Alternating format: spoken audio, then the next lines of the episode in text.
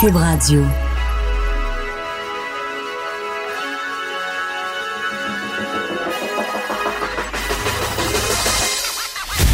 Jonathan Trudeau.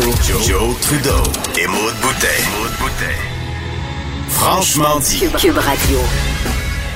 Hey, bon mardi, aujourd'hui on est le 10 septembre 2019. Bienvenue dans Franchement dit à Cube Radio. Mon nom est Jonathan Trudeau en compagnie de la reine de la grimace Maude Boutet.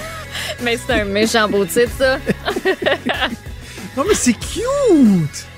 C'est quoi les grimaces? grimaces? Ben, je, je fais des, je fais des grimaces quand je sais comme pas, je sais pas, pour combler un vide, des fois, je, je sais pas, au monde en régie, euh, pour m'occuper, pour... euh, Puis tu sais, ça gosse, là, je vois ma, ma, ma grosse face d'habitude dans la TV qui est en avant de, de moi, parce qu'on est comme filmé.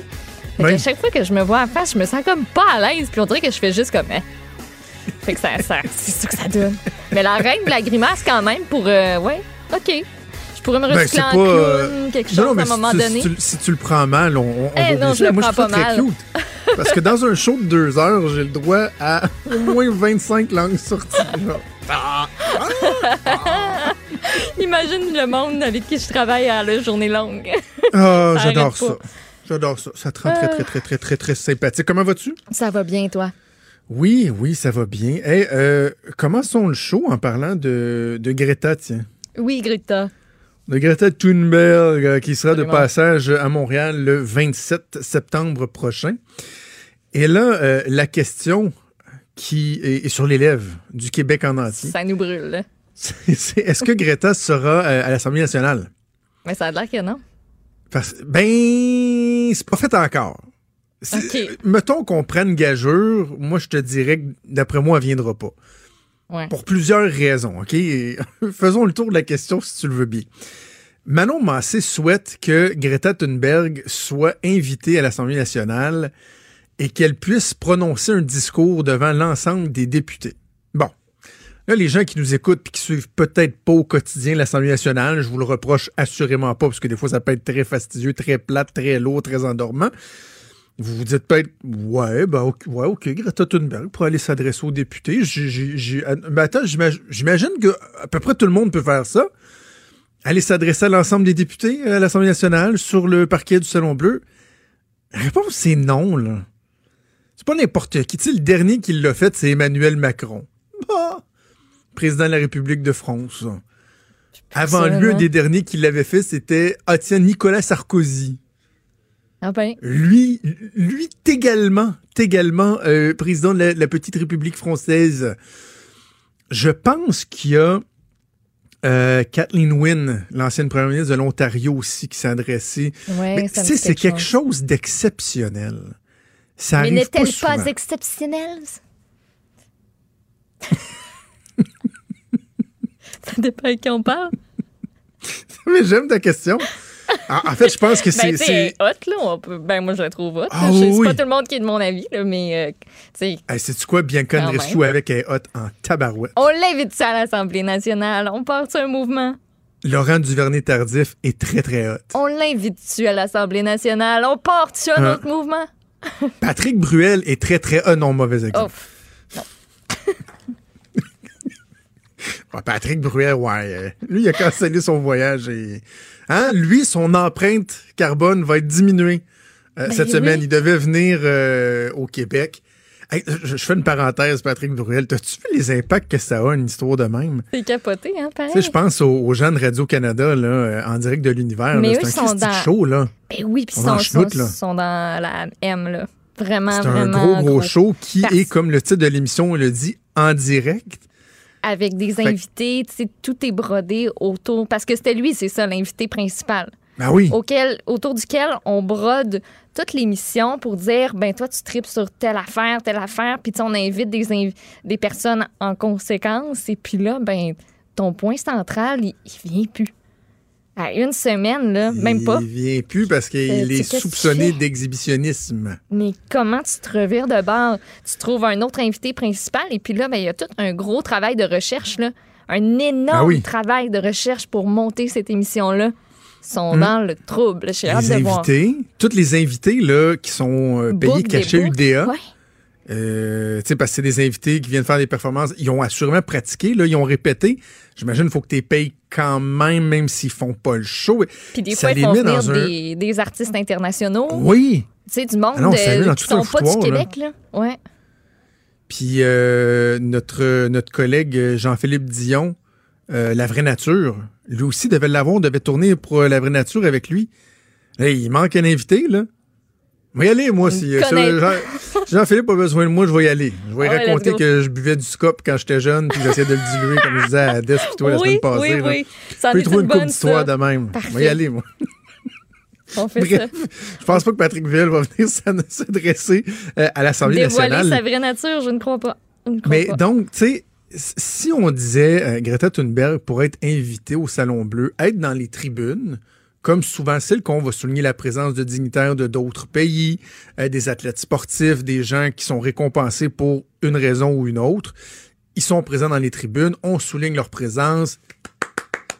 Tout le monde les applaudit. parce que C'est une, des- Ouais. une des seules occasions où ils ont encore le droit d'applaudir au Salon Bleu. Là, Ils n'ont plus le droit d'a- d'applaudir dans, dans les débats ils s'applaudissent, puis là, à la fin, elle peut faire un point de presse et tout et tout. Moi, j'ai pas de problème avec ça. Sauf que de lui dire, on va ouvrir les portes euh, du Salon Bleu pour qu'elle vienne euh, s'adresser à l'ensemble des, députés, j'ai une petite réserve. À cause du précédent que ça peut créer, ça demeure que c'est une jeune fille de 16 ans qui a parti un mouvement qui, à la base, est tout à fait louable, mais qui, d'aucuns vont trouver que la jeune Greta Thunberg est assurément instrumentalisée. Là. Ses intentions sont, sont bonnes à la base, là. Mais on le voit très bien. Elle débarque d'une place, il y a des gens, il y a des adultes qui sont derrière elle, là, Ben oui, qui ont qui pas sont le choix pas pour pas moment, là. C'est du PR, c'est des gens qui écrivent des lignes de presse, puis ils en font la porte-étendard d'un mouvement qui se veut global euh, jusqu'au boutisme aussi. Là. Donc, est-ce qu'elle devrait venir s'adresser aux députés? Sincèrement, je ne le pense pas. Et là, les, les- les partis d'opposition qui euh, décident d'essayer de mettre ça sur le dos de François Legault. Parce que François Legault a dit, moi, je suis disposé à la rencontrer à mon cabinet euh, de Montréal. Elle va être à Montréal. Si elle veut venir me parler, ça va me faire un grand plaisir de la rencontrer. Bon, il y a des bons mots pour elle et tout. Et en ce qui concerne l'Assemblée nationale, c'est pas le gouvernement qui décide. C'est le président de l'Assemblée nationale. C'est François Paradis. Donc, tu sais, que l'on évite de mettre le singe sur le dos du gouvernement et de, comme Manon Massé le fait, de tenter de voir euh, là-dedans euh, un refus du premier ministre de, prendre la mesure de l'urgence de la crise climatique. Manon Massé qui dit La réponse du premier ministre me prouve à quel point il ne comprend pas et n'entend pas la jeunesse québécoise, a dit Madame Massé, plus que jamais. Plus que jamais, pourquoi plus que jamais, pourquoi là, plus que jamais nous avons besoin d'entendre Greta Thunberg à l'Assemblée nationale? Et là, Dominique, en- Champagne, le Manitou du pacte, qui lui, il voit une preuve du peu de volonté politique du premier ministre. Il dit, s'il était le chef d'État qu'il doit être en cette période critique d'urgence climatique, il s'empresserait de l'inviter. Pourquoi? Un message de Greta Thunberg, là, à la limite, Maude, là, on peut aller sur YouTube et l'écouter. là. Oui. On commence à le connaître. C'est pas mal tout le temps la même affaire. Ces discours, on commence à les connaître. là. Donc, euh, il y a ça. Et pour ce qui est de l'autre option de simplement l'inviter à venir dans les tribunes, ben, deux trucs. Premièrement, c'est un vendredi le 27 septembre. La Chambre ne siège pas. Puis de toute manière, le 27 septembre est là pour un événement en particulier qui se déroule pas à Québec. C'est ça. Que... Mais on va-tu rappeler la Chambre pour ça? Et l'autre point, monde, c'est que si elle vient juste faire des tatas dans les tribunes, Oui. mettons qu'on décidait d'ouvrir la Chambre. Ben là, elle serait arrivée à Montréal par téléportation sans empreinte carbone. C'est ce que je suppose. Sauf que la, télé- la- la téléportation, ça fonctionne pas bien de Québec-Montréal. Donc là, il serait obligé soit de prendre l'avion. Ah non, pour vers un si petite Québec. distance que ça. hein? Oh, euh, m'a il y a des personnalités dans la vie, là, ils font pas mal ça en avion. Là. Non, je sais, mais Même des politiciens parce qu'ils n'ont Ben pas le 3 heures et que le fait que, c'est c'est je 25 sais minutes en avion. Je sais bien, mais elle, c'est non, on peut pas. On réussit de la liste Ben, directe. Mais là, si elle n'a pas voulu prendre un vo- elle a pris un voilier pour venir à New York, penses-tu vraiment qu'elle prendrait mais- l'avion pour aller, pour faire Montréal-Québec? Ouais, mais Ben retourner chez eux en avion, puis ils sont venus, le, le monde qui ramenait le voilier, sont tous venus en avion aussi, puis elle va venir à Montréal en avion. Est-ce qu'elle va faire Québec-Montréal? Euh, Montréal-Québec, Québec-Montréal, parce que c'est un aller-retour, là? En plus. Euh, parce que je pense pas qu'elle va repartir de Québec. De toute façon, ça repart de Québec, ça veut dire qu'elle va reprendre l'avion. Québec. Est-ce qu'elle va le faire en, en trottinette électrique? Après faire ça, prendre une trottinette électrique à Montréal, là. Ça fait Comment, ça, comment en ça s'appelle les trottinettes? Ils ont-tu un nom? comme Les, euh, les limes. Les limes. Ouais, le nom de la compagnie. À, à dos de lime. euh, partir euh, sur On peut peut-être y prêter un cheval. euh, par la 132, Ouais. venir ici. Tu sais, je, sais-tu quoi? Je, je dis ça, puis j'entends des, euh, des gens euh, très, très, très sympathiques à ce discours-là, très alarmiste. Je les entends réfléchir parce que j'ai vécu, j'ai vécu l'épisode hier avec Tom Mulcair à la joute. OK. By the way, là, hier, la joute, c'était- ça a été quelque chose. C'est intense? Oh, m'en suis beaucoup fait parler. OK. Sur, euh, ouais, oui, sur une heure de show, il y a à peu près 10 minutes où Tom et moi, on s'est pas chicané. Là. C'est, c'est- non, ça a revolé. euh, c'est une des joutes les plus intenses que j'ai fait euh, en, en Ah, quelques ouais? années. là. Oui, oui. Ça bat les Et- joutes avec Caroline sur le troisième lien, mettons. Ah, c'était oui. Ouais? OK. Non, non, c'est parce que c'était sur plusieurs sujets. C'était, comme en continu. Là. Non, j'avais chaud quand je suis Arrêtez sorti de plus. là. Euh, mais bref.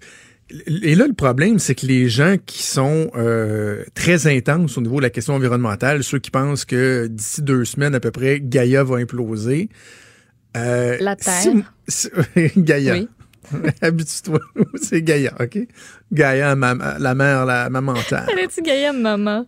Oh, Gaïa. maman. Gaïa, maman.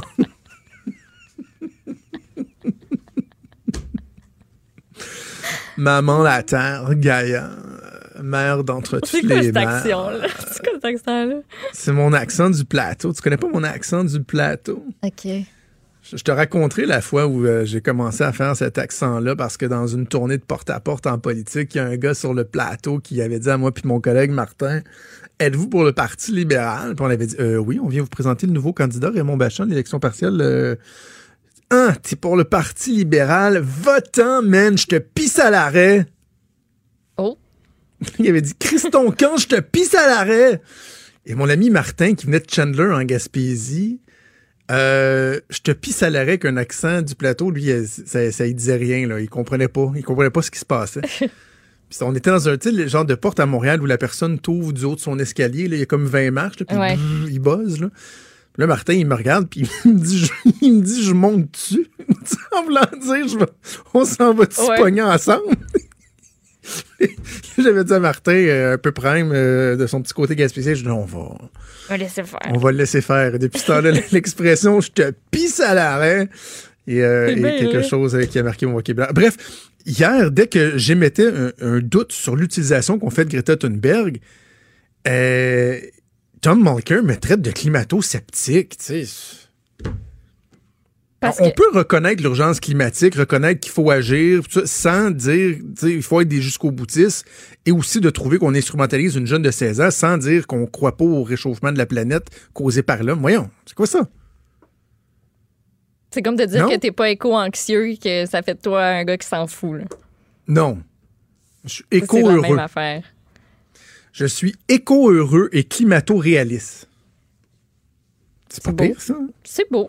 Fait que tu connaissais pas mon anecdote de je te pisse à l'arrêt? Non, je la connaissais pas. Maintenant, je, Ah. la, je la connais. Je te pisse à l'arrêt, c'est laid. Ben, tu, vas voir de- aux, gens qui sont habitués à écouter, euh, qui étaient habitués d'écouter Trudeau le midi, ou tu peux demander à Hugo, à Joanie ou à Richard dans le temps, le gars du plateau, mon personnage du plateau, est, est- est assez récurrent normalement. Je l'avais pas encore sorti dans les deux dernières semaines, mais Non, euh, surprends-toi pas, ça va, ça va arriver que je fais des segments au complet en gars du plateau.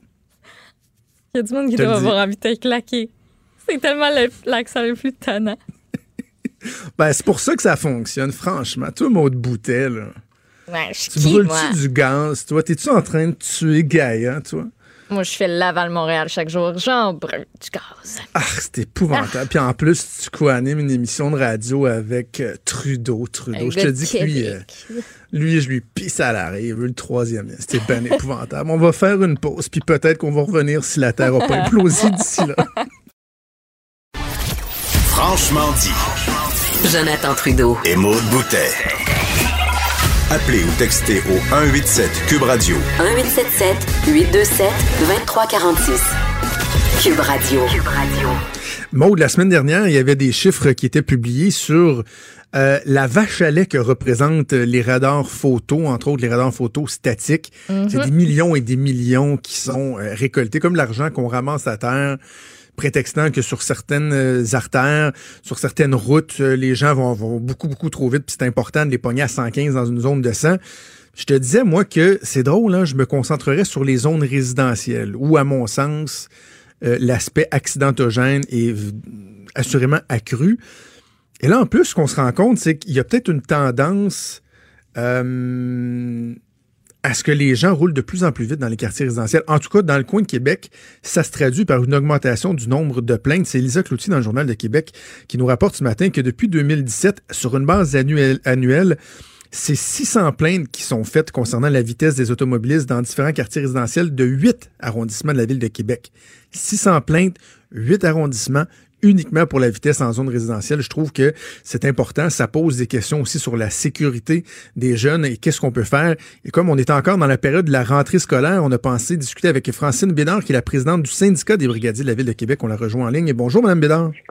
Bonjour. Avant de parler de la problématique de la vitesse, Madame Bédard, je veux faire un retour sur une nouvelle qui a fait beaucoup discuter, beaucoup jaser dans la région de Québec. C'est la baisse de 20% des heures de travail euh, octroyées aux brigadiers dans la ville de Québec par euh, la ville de Québec. On parle d'horaires de travail amputés donc de 20% mais même dans certains cas de 40% Ça touche pas mal l'ensemble des 240 brigadiers de la ville. Grosso modo, on parle d'une diminution de 25 000 heures. Ça a été décrié par le syndicat. Ça, c'était dans les jours qui précédaient la rentrée. Deux semaines plus tard, est-ce qu'on peut faire un bilan de, de, cette réduction-là? Est-ce qu'on voit des effets sur le terrain? Oui, monsieur. C'est que là, ce qui arrive, c'est que moi, je suis présidente du syndicat. Puis là, là, si j'ai pas eu 50 téléphones depuis hier sur mon cellulaire, c'est qu'ils sont tous mêlés dans les horaires. Ils lui envoient un horaire, ils disent, ben là, tu fais celle-là. Le lendemain, euh, ben non, oublie celle d'hier, on va t'en donner une autre. Là, là, c'est le free for all. On sait pas quoi faire avec ça. On est tellement mélangés, là. Tous les brigadiers sont mélangés. Toutes. Puis même les chefs d'équipe sont mêlés, ils savent pas, ils pas sur quel pied danser. Bon, donc on parle de, l'organisation du travail, euh, deux aspects. Si on reste sur l'aspect l'organisation comme telle, les gens qui décident d'être brigadiers, comme moi si je me trompe, souvent ils vont avoir un profil, par exemple, de gens qui sont à la retraite, veulent travailler quelques heures, euh, bon, euh, se garder actifs et tout, mais tu sais, c'est pas ultra payant, c'est pas d'un grand nombre d'heures, mais là en plus, si on réduit ce nombre d'heures-là, ça se peut que finalement ils trouvent plus leur compte puis qu'ils décident de faire d'autres choses. Donc, est-ce qu'il y a cette crainte-là de perdre, euh, de, de perdre des gens, de perdre des travailleurs? Oui, on gagne le, salaire, le, taux horaire est bon là, euh, 21,96. Puis avant, on avait plus d'heures. C'est sûr et certain que ça faisait un salaire un peu plus élevé. Mais là, ce qui arrive, c'est que on en a des plus jeunes aussi. Là, c'est pas tous des retraités. Donc nos jeunes, ils ont à peu près 40. Il y en a de 40, 45 ans là. Mais j'en ai. Euh, je suis 78 puis pas loin du 80 là. Mais les autres, ces gens-là, ce qui arrive, c'est que c'est un passe-temps pour eux autres, puis ils aiment les enfants, c'est des grands-papas puis des grands-mamans. Fait que, ah mais euh, je, je comprends pas, là, euh, comment ça se fait qu'ils ont réussi. Ça représente euh, 400 000 dollars, monsieur. Puis je me demande si le maire a pas, il manque de, l'argent pour euh, son troisième lien, ou son son tramway. On le sait pas. Là. Il, il coupe partout, partout, partout là. Fait que nous autres, on été écœurés, on n'a pas des clowns non plus, on n'a pas des pantins. C'est de la sécurité routière qu'on fait. C'est aussi clair que ça, là. C'est pas d'autre chose. Et là, le, c'est quoi le feedback que vous avez sur le terrain, sur l'aspect sécurité? Est-ce qu'il y a, il y a un enjeu? Parce que, tu sais, des fois, lorsqu'on voit des gens des syndicats monter aux barricades, puis toujours, tu sais, agiter des épouvantails, il y en a qui disent, ouais, mais attention, est-ce que c'est fondé? Est-ce que c'est uniquement pour défendre des conditions de travail plutôt que la sécurité réelle? Dans ce cas-ci, on parle de jeunes enfants qui se rendent à l'école, qui des fois vont traverser, souvent vont traverser des intersections euh, dangereuses concrètement, là, est-ce qu'on est-ce qu'on voit des impacts sur le terrain? Est-ce que le risque est accru? Moi, on les voit. Les parents ah nous parlent aussi. Les parents, ils ont dit, ça n'a pas de bon sens, là. C'est dangereux ici. Moi, je travaille au coin de Marguerite Bourgeois et chemin Sainte-Foy. Puis je peux vous dire, ça passe vite. Puis en plus, c'est que on est des, on a des panneaux lumineux euh, ajustés à notre heure d'arrivée de, et de départ. Ça veut dire que ça tombe à 30 ordinaire, quand on n'est pas là, c'est 50. Mais là, là, les panneaux sont tout mêlés, là. Ils n'ont pas pensé à ça, eux autres, à les mettre à 30. Fait que là, il faut qu'ils les refassent, les panneaux. C'est clair, là, qu'ils les reprogramment. Mais ça, là, moi, j'ai jamais travaillé dans un stress de même. C'est que, à un moment donné, moi, ça fait, c'est ma 41e année à la Ville de hmm. Québec comme brigadière. Puis j'adore le travail que je fais. Mais il y en a beaucoup comme moi qui sont comme ça. Puis même, c'est, fun, on travaille dehors. Puis moi, j'ai toujours travaillé avec les enfants. Fait que là, là, on commence à en avoir assez. Là, je pense, on, est, on est toutes là, puis on a l'impression qu'on fait rien parce que on, les, ça marche pas. Le trafic est lourd, le, les, les, automobilistes euh, respectent pas les, 30 km heure. Euh, ça tourne dans des, interdictions de tourner à gauche, ils tournent pareil. Euh, c'est c'est épouvantable ce qu'on vit là. Puis j'en ai quelques-unes, puis même plusieurs là, ils ont dit on va sacrer cela parce que ça n'a pas de bon sens. On va se faire tuer. Si on en vient donc, euh, c'est en lien direct avec ce, qu'on discute depuis quelques instants, mais à la nouvelle de ce matin sur les plaintes reliées à la vitesse dans les quartiers résidentiels, vous dites que ça fait 41 ans donc que vous êtes brigadière, que ce soit de votre expérience ou de ce qui vous est rapporté, est-ce que il y a une détérioration dans le comportement des, automobilistes? Parce que bon, on peut avoir l'impression et mettre l'hypothèse qu'on est toujours plus pressé, on va toujours plus vite, tout est tout est toujours plus rushé. Est-ce qu'on vous le voyez vous concrètement? Oui, euh, nous autres, on voit à un moment donné des véhicules lourds. Les véhicules lourds, lui, là, il s'en vient tout d'un coup, elle change la lumière. Elle vient jaune. Là, il pèse, puis il pèse, mais j'ai dit aux enfants, il n'arrêtera pas, bougez pas. Ben non, il n'a pas arrêté, il a passé sur le feu de piéton. Fait que là, on est on a l'air des clowns, tu sais, on envoie à la main, non, non, non, mais ils s'en foutent, les gens. Ils s'en foutent. C'est pas les enfants, puis c'est sais, ils sont pressés. Il y en a qui sont sur le téléphone. Ça n'a pas de, ça pas de sa prévention. Moi, j'en reviens pas. J'en reviens pas avec les années que j'ai, là. ils sont complètement fous. C'est clair. Ça prend quoi, Mme Bédard? Ça prend quoi pour améliorer la situation? Je parlais des, des radars photos dans les quartiers résidentiels. Bon, certains disent qu'il faut abaisser la limite à 40 km heure dans, dans les zones résidentielles. Est-ce que c'est ça que ça prend, de la sensibilisation ou un mélange de tout ça? C'est quoi la solution? Ben, un mélange de tout ça, parce que comme nous autres, là, les, les, les panneaux lumineux 30-50, nous autres, c'est normalement, ils devraient être ajustés à nos heures d'entrée et de sortie. Mais c'est pas ça, là. OK? Puis en plus, c'est que les gens, je pense, ils connaissent pas le, le les choses de circulation, les règlements de la circulation, parce que quand je vous ai dit tantôt que les gens qui tournaient à gauche, qui n'ont pas le doigt au coin, au coin des rues, c'est bien marqué, là. Les flèches indiquent de continuer tout droit ou tourner à droite. Puis il y a des choses clignotantes. Ça marche pas. Ils tournent pareil. Puis ils tournent sur la, le, début du piéton. Fait que les enfants commencent à traverser. Euh, ça n'a aucune, aucune, aucune, euh, aucun bon sens, là. Je ne ben sais pas qu'est-ce qui devrait se passer. Je souhaite pas qu'il se passe de quoi. Non, non, il faut pas qu'il et, je, me, je me faisais cette réflexion-là, Madame Bédan, ce matin. Je me disais, est-ce qu'on entend souvent parler d'accidents dans les zones résidentielles des jeunes enfants? Puis c'est vrai qu'on c'est pas quelque chose qui arrive à tous les semaines, mais en même temps, est-ce qu'on est obligé d'attendre qu'éventuellement donné, Lazare en fasse qu'il y en ait deux, trois, quatre en l'espace de quelques mois pour que là, on dise, wow, faudrait peut-être faire quelque chose, tu sais? Je pense, je pense à ça. Moi aussi, j'y ai pensé. Mais j'ai dit, il n'y a personne qui lève la main pour dire, moi, je vais faire de quoi? Ceux qui ont le pouvoir. Fait que nous autres, on est bien découragés. Puis je me dis, euh, en tout cas, j'ai beaucoup de monde qui vont s'en aller, je pense. Puis les parents m'en ont parlé aussi. Moi, je reste dans le même quartier. Je reste à cinq minutes de chez moi, euh, de mon travail. Puis euh, on regarde ça comme faux. Il n'y a plus de protection nulle part. Il n'y a plus de hmm. sécurité nulle part. sais, les gens là qui sont qui sont responsables de, de la circulation n'en tiennent pas compte. C'est clair, c'est ça. Ben, Madame Bédard, on va espérer que votre appel sera entendu. Francine Bédard, présidente du syndicat des brigadiers de la ville de Québec. Merci, nous avons parlé ce matin. Au revoir, merci beaucoup.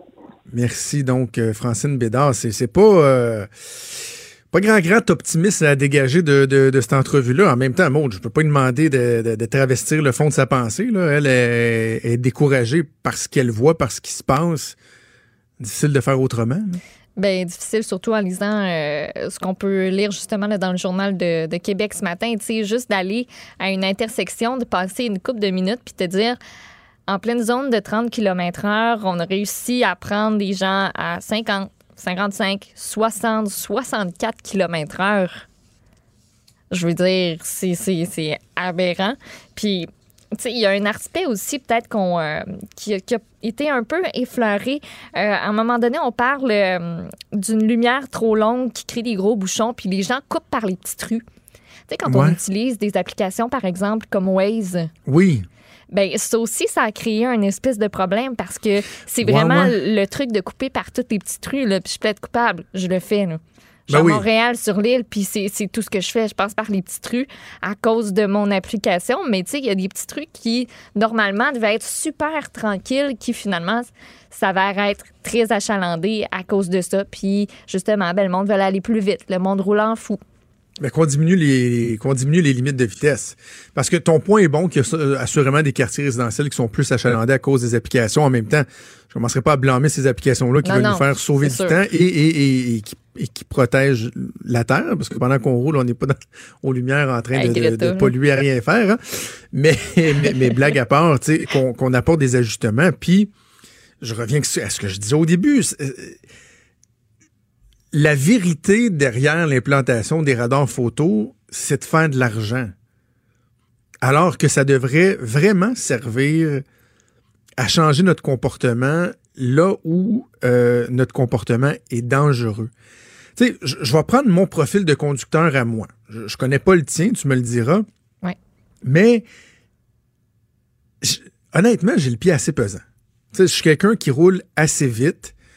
Euh, je suis pas meilleur que les autres, mais je, suis quelqu'un qui est attentif à la route. Euh, quand je roule sur l'autoroute à 120, 125, des fois quelques poussières de plus, pas euh, entre, deux, euh, deux sorties de route à Québec, mais tu sais, 120 ou 140 en ligne droite vers Montréal, toujours pensé, moi, que les, limites de vitesse devraient être augmentées anyway. Là. Je considère pas que je suis un danger pour les gens qui m'entourent parce que, au contraire, moi, plus je roule vite, dans la limite de ce qui est pas dangereux, plus je suis à l'affût de ce qui se passe. Je sais toujours ce qu'il y a en arrière de moi, ce qu'il y a en avant de moi, à gauche, à droite. Je suis à l'affût et je pense que je représente pas un danger. Par contre, je suis susceptible de manger des tickets là, par les radars photo, les radars fixes, les policiers qui font des opérations radars. Mais quand je suis dans les quartiers résidentiels, quand je sors des autoroutes, surtout dans les quartiers résidentiels, je sais pas, peut-être que je suis plus sensible à ça depuis que je suis un parent, mais je fais attention à ce que je fais. Je fais mes stops. Je suis courtois. Je laisse passer les gens. Je regarde, y a-tu des vélos, y a-tu des jeunes? Je dépasse pas les limites de vitesse. Dans les zones scolaires, je fais attention encore plus lorsqu'on est en période euh, où les écoles sont, sont, sont en fonction, en activité. Alors qu'il y a des gens qui roulent pas plus que 100, 105 sur l'autoroute, là. Mais dans les quartiers résidentiels, là, je les vois aller là, chez nous. Je me suis chicané avec la ville. Je t'en ai glissé un mot. Je me suis chicané avec la ville pour qu'ils Oui. mettent un poteau. Attention, c'était c'était débile le comportement des gens dans notre rue. C'est des gens qui pognent pas de tickets sa, sa, sa route, là. Mais dans les quartiers résidentiels, ça roule à 60, 65, dans une limite de 50 qui devrait même pas être à 50, qui devrait être abaissée au bas mot à 40. Mais eux, là, ils enfreignent la loi où ils ont des comportements qui sont dangereux en toute quiétude, là. Parce que des polices dans les quartiers résidentiels, je m'excuse, mais il n'y en a pas. Des radars photo dans les quartiers résidentiels, il n'y en a pas. Mais c'est qui qui va payer? C'est qui qui finance euh, l'État? C'est moi parce que je vais rouler à 120. tu sais, c'est- Chier, là. Non, oui, je comprends. Puis, tu sais, j'ai un peu euh, ce même, ce même profil-là. Euh, mais j'avoue que des fois, ben, euh, je, roule trop vite. Je roule trop vite dans des rues, dans- pas juste sur l'autoroute. Puis moi, il y a une affaire qui m'a fait prendre conscience à un moment donné de, de ça. Puis, tu sais, la, la dame parlait des, des espèces de panneaux lumineux là, qui Oui. indiquent euh, la vitesse à laquelle tu roules. Ben, Ah, tu te sens mal, ça, hein? Hey, moi, je me sens mal, là. mais c'est parce que ça me fait, ça, ça me fait vraiment prendre conscience. Tu sais, des fois, tu, pour vrai, tu t'en rends juste pas compte, tu sais, dans ta tête. Quand tu fais tout le temps le même trajet, là, à un moment donné, c'est juste rendu un automatisme. Puis des fois, ben, c'est, c'est- tu roules trop vite. Mais moi, quand je le vois, que ça me pète d'en face, cette affaire-là, que ça me dit, et mon Dieu, je dépasse vraiment de, trop. Euh, puis il y a juste cette petite étincelle-là qui fait comme, hey, OK, je vais lever le pied. Puis après ça, ben moi, je m'en suis rappelé pour les autres fois. Tu sais, le panneau a disparu. Puis moi, ça a juste comme resté. C'est peut-être pas le cas pour tout le monde. là. Il y a peut-être juste moi qui. Il y a peut-être juste pour moi que ça, que ça fonctionne. Là, Non, mais, non, mais raison, juste de raison. faire prendre conscience parce que des fois, il y a, il y a ça aussi. On s'en rend pas toujours compte de notre comportement. Ouais. Bref, euh, c'est inquiétant de voir le nombre de plaintes qui augmente comme ça. Heureusement, heureusement, il n'y a pas, euh, comme on le disait avec Mme Bédard, Pas les décès. incidents, Mm. c'est ça. Euh, ça arrive pas trop souvent, mais tu sais, Ça serait plate. Ça serait plate qu'on attende que ça arrive avant d'agir concrètement. Des débats, des commentaires, des opinions. Ça, c'est franchement dit. Cube Radio. C'était important de faire une, réflexion à ce niveau-là pour voir euh, pour la suite des choses pour notre parti, de qui on avait besoin. Et euh, Dominique est vraiment euh, devenu un choix évident. Non seulement comme toutes les deux, nous sommes mères de famille, des jeunes élus, des femmes en politique. Et on a une vision du Québec et des valeurs qui se ressemblent. Et je suis également très... Celle qu'on entend, c'est Marie Montpetit, la députée de Maurice Richard euh, libérale, Maude, qui, euh, qui, qui, qui, nous laissait languir. Là. disait depuis quelques semaines, quelques mois qu'elle était peut-être en réflexion, qu'elle songeait peut-être à se présenter elle-même à la chefferie. Alors finalement, elle a convoqué les médias ce matin, puis ce qu'elle annonce, c'est euh, un épi à Dominique Anglade. Ça, t'a déçu un peu, toi? J'ai trouvé ça plate. Parce que tu m'as envoyé le message, me dire, hey, Dominique Anglade fait une annonce à 10 h. Je suis comme, OK, parfait, tu sais, quasiment en grande box, prête à affronter ce qu'elle va nous dire. Puis, euh, ben, pouette, pouette, là, finalement, elle appuie Dominique Anglade. Elle dit que la chefferie, c'est pas un défi qu'elle souhaite relever pour le moment. Donc, tu sais, elle ferme pas la porte complètement, mettons, pour un avenir futur euh, éloigné, pas rapproché. Euh, mais donc, c'est ça, elle est la huitième euh, députée à, à appuyer, en fait, Dominique Anglade. Marois Risky est pas officiellement encore Ben. dans la course, mais tu sais, elle l'a dit à, à notre collègue Caroline Saint-Hilaire cet été, il manque juste une date. Fait que, Ben oui. elle est dans la course, il manque juste une date. Euh, puis, euh, justement, là, dans, euh, sur Radio-Canada, en fait, ce matin, un article de Martine Biron qui parlait justement aussi de la course à la direction du, du PLQ, puis qui, qui disait d'ailleurs qu'il y a au moins trois députés qui ont, ont- ont laissé entendre que Nathalie Normando, ce serait hot, mettons. Mettons qu'elle est blanchie, elle aurait des appuis au caucus. Entre autres, et je cite, le j'ouvre les guillemets, c'est une reine, une rockstar, c'est la chef qu'il nous faudrait. Moi, j'aimerais ça que Nathalie Normando ait encore un micro aujourd'hui pour savoir ce qu'elle en pense de, de ces espèces de Ben, déclarations. On le sait. Mon collègue François Cormier à TVA a échangé euh, avec elle. Ok, j'ai pas vu passer. Et elle a dit, euh, attends, si tu me donnes deux secondes. Je te donne deux secondes aussi le temps de te dire que, bien évidemment, le nom de l'ancien maire de Montréal, Denis Coderre, a aussi refait surface. On dit qu'il écoute.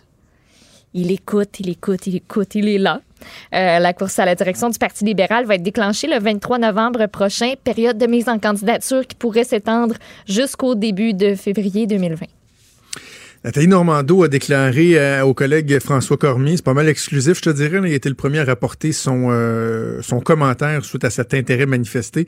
Elle a dit, je cite, Je n'ai aucun intérêt ni pour aujourd'hui, ni pour le futur. Es-tu surpris? Elle a déchiré, découpé sa carte du parti quand Philippe Non, mais- Couillard a dit non, on, on n'ira pas en entrevue dans, dans son émission Ouais. à Boulevard 102. Mais en même temps, ça, pour moi, ça, ce serait pas suffisant comme motif parce que Nathalie aurait ce pouvoir d'attraction-là, tu sais, de, de, de ramener des militants au bercail puis de dire justement, moi j'avais déchiré ma carte parce que je reconnaissais plus ce parti-là, je veux le ramener là où il doit être, etc. Mais Nathalie Normando, pour très très bien la connaître, c'est une fille très intelligente. Là. Elle sait très bien que pour l'instant, aussi plate cela puisse-t-il paraître, elle demeure radioactive. là. Tu sais, oui, il y a cinq des huit chefs d'accusation contre elle qui sont tombés, puis on, on se questionne à temps plein sur le travail de la police. Mais il reste qu'il y a encore trois accusations criminelles qui sont quand même non négligeables, auxquelles elle doit faire face. Ça, c'est pas réglé. Donc, tu sais, je pense que c'est très euh, lucide et prudent et bien avisé de sa part de dire, ben non, je ne serai pas en politique là. Tu vas commencer par régler mes affaires, là. Puis après ça, on, on verra. Par contre, ce que ça illustre au-delà de la lucidité de Nathalie Normando, c'est le manque de lucidité euh, des députés libéraux, là. c'est parce que c'est, décourageant, là. Quand tu penses uniquement à Denis Coderre, qui est pas... euh, j'ai bien la misère, moi, être excité à penser à Denis Coderre, chef parti du, du Parti libéral du Québec. là. Avoue, hein, moi j'ai de la misère à imaginer ce que ça donnerait. Ah, ça donnerait un show. Oui, oui, c'est sûr, mais On aurait de quoi pas. jaser, c'est sûr. On aurait de quoi jaser, mais est-ce que c'est, ce serait bon pour le parti? Je sais pas. Puis ça, on oublie, étant donné qu'il a quitté la mairie, euh, ben, qui s'est fait montrer la, la, porte de sortie de la mairie, ben, on oublie que euh, dans les mois qui ont suivi, si je me trompe pas, il y a le rapport du, du BIG, du bureau de l'inspecteur général, qui a dit que euh, les contrats, les octrois de contrats dans le fameux euh, Grand Prix de Formule électrique, là, ça n'a pas été hein? Pas été kosher, comme on dit. C'était pas drette-drette. Est-ce que tu veux quelqu'un qui a ça dans son CV, en plus d'avoir été pour le Parti libéral du Canada, est-ce que tu le veux au sein du Parti libéral du Québec qui tente de se refaire une virginité sur toutes les questions d'éthique, d'intégrité? Je pense pas, mais en même temps, ils regardent autour d'eux, puis ils ont comme, OK, il y a, Dominique Anglade. Là. là. à part Dominique Anglade, ouais, il y a peut-être euh, Marois Risky. Mais sinon, c'est quoi les options? On dirait qu'il n'y en a pas. Puis j'ai une source libérale, Maud, qui m'a écrit au cours euh, des, euh, des, dernières heures. Euh, il y avait entre autres une réunion régionale d'une association libérale hier. Et ce qu'on me dit, c'est que l'impression qui se dégage, c'est qu'il y a une déconnexion totale. Ils sont pas prêts. c'est dans la région de Québec, là, on va te le dire.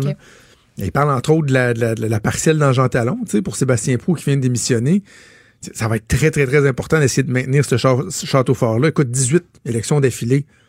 Les libéraux ont remporté Jean Talon, puis on pense que la CAQ pourrait leur ravir. Ben c'est oui, c'était Joël, euh, ah, Joël Boutin. qui était dans. Elle avait chauffé un petit peu euh, oh, Sébastien Brou. On s'entend, c'était arrivé très très près. Le pourcentage d'écart était euh, était très peu grand. Oui, oui, oui, assurément. Puis là, on me dit, ouais, les gens sont pas prêts. Puis il y a un truc que j'ai trouvé bien intéressant. ma source me dit, les, des députés, le caucus puis le parti, ont peur de prendre des positions tranchées sur des sujets d'actualité parce que dans leur tête, c'est clair qu'ils vont être le prochain gouvernement. les libéraux, dans leur tête, c'est toujours un parti qui est en attente de reformer ou de former le gouvernement. Fait qu'ils se disent, faut faire attention parce que si on prend des positions très tranchées, dans trois ans, qu'on va revenir au pouvoir, nos positions vont nous rattraper. Donc, il faut être prudent en raison de ça. Ben, je pense pas que c'est comme ça en jouant en, en jouant la trappe que les libéraux vont réussir ah. euh, à remonter dans euh, dans, dans, les intentions de vote. Bref, la, personne qui m'écrivait me disait j'ai senti une déconnexion totale. T'sais, ils ont encore le temps, les libéraux, mais il va être temps un moment donné que les gens commencent euh, à se, se virer de bas. Hey, Maud, une nouvelle de, de dernière heure, c'est toi qui viens de m'envoyer ça. Les chauffeurs de taxi qui, euh, qui perdent euh, une autre range devant la cour, quoi? Oui, puis euh, je le lis là en même temps que, que, que, je le, que je le découvre, en fait, avec vous. Donc, les chauffeurs de taxi qui tentaient de freiner Québec dans son intention de déterminer lui-même les compensations pour les permis ont été déboutés en cours supérieure. C'est ce qu'a appris TVA Nouvelle. C'est un jugement qui a été rendu lundi par la juge Sylvana Conte. Elle estime que le débat est prématuré puisque le projet de loi n'a pas été amendé ni adopté et les modalités précises de l'aide financière aux propriétaires de taxis ne sont pas connues. Donc, les chauffeurs souhaitaient que ce soit le tribunal qui détermine si les compensations offertes par Québec étaient justes et raisonnables. Euh, donc, euh, voilà, euh, c'est ce qui est tombé dans, les derniers, dans les dernières minutes. Peut-être une petite manifestation pour souligner le tout? Ben oui, une petite manifestation escargot. Hein? Pourquoi pas, là, aller chercher encore un petit peu plus d'appui euh, de la population? Ça marche toujours très, très, très bien, ça. les chauffeurs de taxi font des manifestations. À un moment donné, ils vont peut-être euh, comprendre qu'il faut, faut passer à autre chose et de reconnaître l'effort de 814 millions qui est fait par euh, le gouvernement. Et juste avant d'aller en pause, Maude, je prends 30 secondes pour souligner qu'aujourd'hui, c'est la journée mondiale de prévention du suicide. Euh, il y a un rapport de l'OMS euh, qui euh, indique que encore aujourd'hui dans le monde, c'est 40 un suicide à toutes les 40 secondes qui surviennent. au Québec, c'est trois suicides par jour encore qu'on a trois suicides par jour. Puis j'en ai souvent parlé l'année dernière, je suis revenu souvent sur cet aspect-là, sur à quel point collectivement on tend à s'attarder à des problèmes qui sont pas si importants. Les, euh, la laïcité, là, moi je suis de ceux qui est en faveur du projet de loi sur la laïcité parce que je suis dans le groupe de ceux qui étaient tannés d'en entendre parler puis que oui, oui, c'est correct, j'accepte ce qu'on nous propose pour qu'on puisse passer à autre chose. La place de la religion, etc. Bon. Mais le suicide, on n'en parle pas tant. C'est tabou, alors qu'il y en a encore trois par jour au Québec, un à toutes les 40 secondes dans le monde. Quand même, l'OMS qui euh, indique qu'entre 2010 et 2016, le taux mondial de suicide a diminué de 9,8 particulièrement là, euh, marqué dans la région du Pacifique, c'est 19,6% ou 4,2% dans une région comme celle de l'Asie du Sud-Est. Par contre, dans la région des Amériques, là où, bizarrement, tiens, l'accès aux armes à feu est le plus important, moyen, ben, important et un important moyen de suicide, on parle d'une hausse de 6% ce qui va quand même pas mal à l'encontre. Alors, bref, euh, on aura l'occasion d'en reparler parce que c'est un sujet, moi, j'ai toujours, faut, c'est le genre de sujet sur lequel on doit revenir euh, régulièrement. Je vous parlais pas de ça tous les trois jours, mais en même temps, il faut pas lâcher le morceau. Et euh, je voulais quand même qu'on souligne que c'est aujourd'hui la euh, journée mondiale, donc la sensibilisation au suicide. Si vous connaissez des gens qui sont en difficulté, évidemment, ou si vous-même vous avez des difficultés, des difficultés, n'hésitez surtout pas à aller chercher de l'aide. Merci Maud, on se reparle un petit peu plus tard dans l'émission. Il est franc et nuancé. Jonathan Trudeau la politique lui coule dans les veines. Vous écoutez Franchement dit. Luc La Liberté est en studio avec moi pour parler de politique américaine. Salut Luc. Bonjour Jonathan. Tu m'as envoyé un lien vers une vidéo qui m'a euh, qui m'a fasciné ce matin. Je, ce qu'on va faire, on va écouter un extrait. Oui. Euh, ça dure une minute 25, c'est en anglais. J'ai fait un petit montage d'une trentaine de secondes euh, qui va nous présenter Valérie Plame, j'imagine c'est comme ça qu'on le prononce. Euh, il faut, là je vous l'écoute, je vous le fais écouter, mais allez taper sur YouTube Valérie Plame Undercover, une vidéo d'une minute 25 qui présente Madame Plame qui veut euh, qui veut euh, remporter un, un, un, siège au Congrès. Écoutez ce que ça donne, c'est franchement intéressant. I was an undercover CIA operative. My assignment was preventing rogue states and terrorists from getting nuclear weapons. You name a hotspot, I lived it. Then, Dick Cheney's chief of staff took revenge against my husband and leaked my identity. His name, Scooter Libby. Guess who pardoned him last year?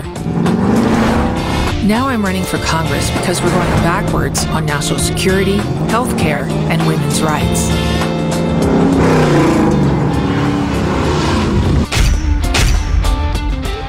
Mr. President, I've got a few scores to settle. C'est une vidéo qui Voyons est, donc. premièrement, juste la réalisation est tellement intéressante. Oui. Euh, Madame Plame, tu vas nous la présenter, mais juste planter le décor là, dans, dans cette vidéo. Premièrement, elle paraît très, très bien. Une- elle se présente fort bien. Au volant d'une rutilante, je pense un, un Charger. C'est une Camaro, donc c'est important. Camaro. Une voiture américaine, puis l'équivalent d'un muscle car. là. On a, on a de- du, du cheval sous le capot. Exact. Et tout le long, la, la première partie, portion du vidéo, elle va dans le désert à reculons avec la Camaro. Et là, à un moment donné, elle fait un break à bras, vire à 180 degrés, repart par en avant. Puis un des bouts que j'ai enlevé a dit, puis by the way, oui, dans la CIA, on nous montre comment faire ce Ça, genre de manœuvre. on la voit arriver comme dans. Moi, j'ai pensé à Fast and Furious. Tellement. Rapide et dangereux. Pour ceux qui connaissent Oui. la, la, la, la franchise, elle sort, puis là, on la voit au ralenti avec le balancement des hanches. Là, c'est, écoute, c'est- c'en est presque caricatural, mais drôlement efficace. Drôlement Présente-nous-la. OK? Voilà. Valérie Plame. Valérie Plame, c'est important. Si vous écoutez la, la, la vidéo, euh, c'est quelqu'un qui euh, et, c'est- et c'est grave. On, on pense à Donald Trump, à qui on reprochait il y a pas longtemps d'avoir donné trop d'informations classées top secret aux, aux Russes. Euh, ce que ce que fait l'administration Bush à l'époque, c'est dramatique. On se rappelle qu'on entre en Irak sous un faux prétexte. On l'a appris plus tard. On cherche des armes de destruction massive. Oui. On ne fait ni une ni deux. Plus tard, dans le New York Times, le mari de Valérie Plame, qui est Joe Wilson, un ancien ambassadeur, dit, écoutez, moi, j'ai vérifié avec le Niger et il y en a pas, il y a rien. Il y a, il y a rien qui a été fourni à l'Irak pour des armes de destruction massive. Et à ma connaissance, selon mes contacts, il n'y en a pas. Donc, il s'inscrit en faux face à l'administration républicaine, les traitant ni plus ni moins de menteurs. Ce qu'on apprend un peu plus tard, le nom de Valérie Plame est coulé dans une conversation. Donc, une agente secrète de la CIA, elle l'a dit, j'ai travaillé, hein, Eh, Undercover, c'est le nom de la, de la vidéo. Puis elle dit, nommez hein, dans la vidéo, nommez les hotspots de la planète, les points chauds. Dit, J'y étais, j'y étais, j'étais là, puis je menais des opérations. Alors, on devine que de couler le nom d'un agent secret ou d'un agent de la CIA, ben, c'est ni plus ni moins que de placer une cible sur cette Ben, C'est incroyable. Euh, On, on fait le lien à l'étranger entre la personne puis ce qu'elle jouait comme rôle sur le terrain. Donc, euh, Scooter Libby a été celui qui a été été désigné. Tout le monde a toujours dit c'est Dick Cheney qui a donné l'ordre. C'est Scooter Libby qui a payé le prix de ça. On l'a envoyé en prison, on l'a condamné. Et effectivement, Donald Trump a accordé une grâce Oh. présidentielle l'année dernière à Scooter Libby. J'ai trouvé ça habile dans la pub, bien entendu, parce qu'on vient de lier Donald Trump à W. Bush et à Dick Cheney.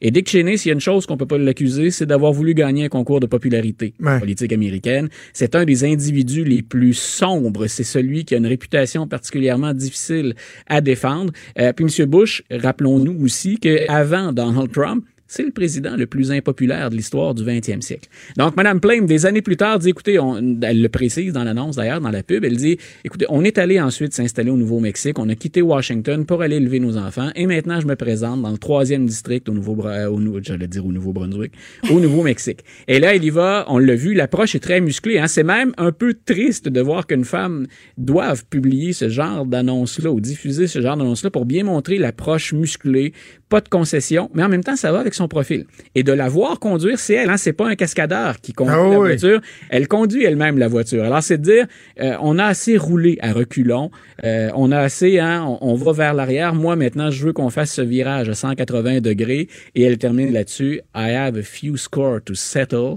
Donc, moi, je veux régler quelques cas avec vous, Monsieur Trump.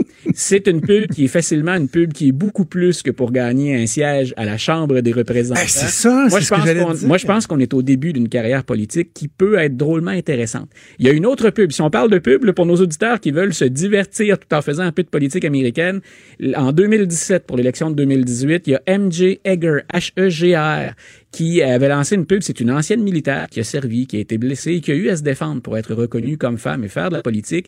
Elle a été battue en 2018 par 3% au Texas. Pour une démocrate, c'est un exploit.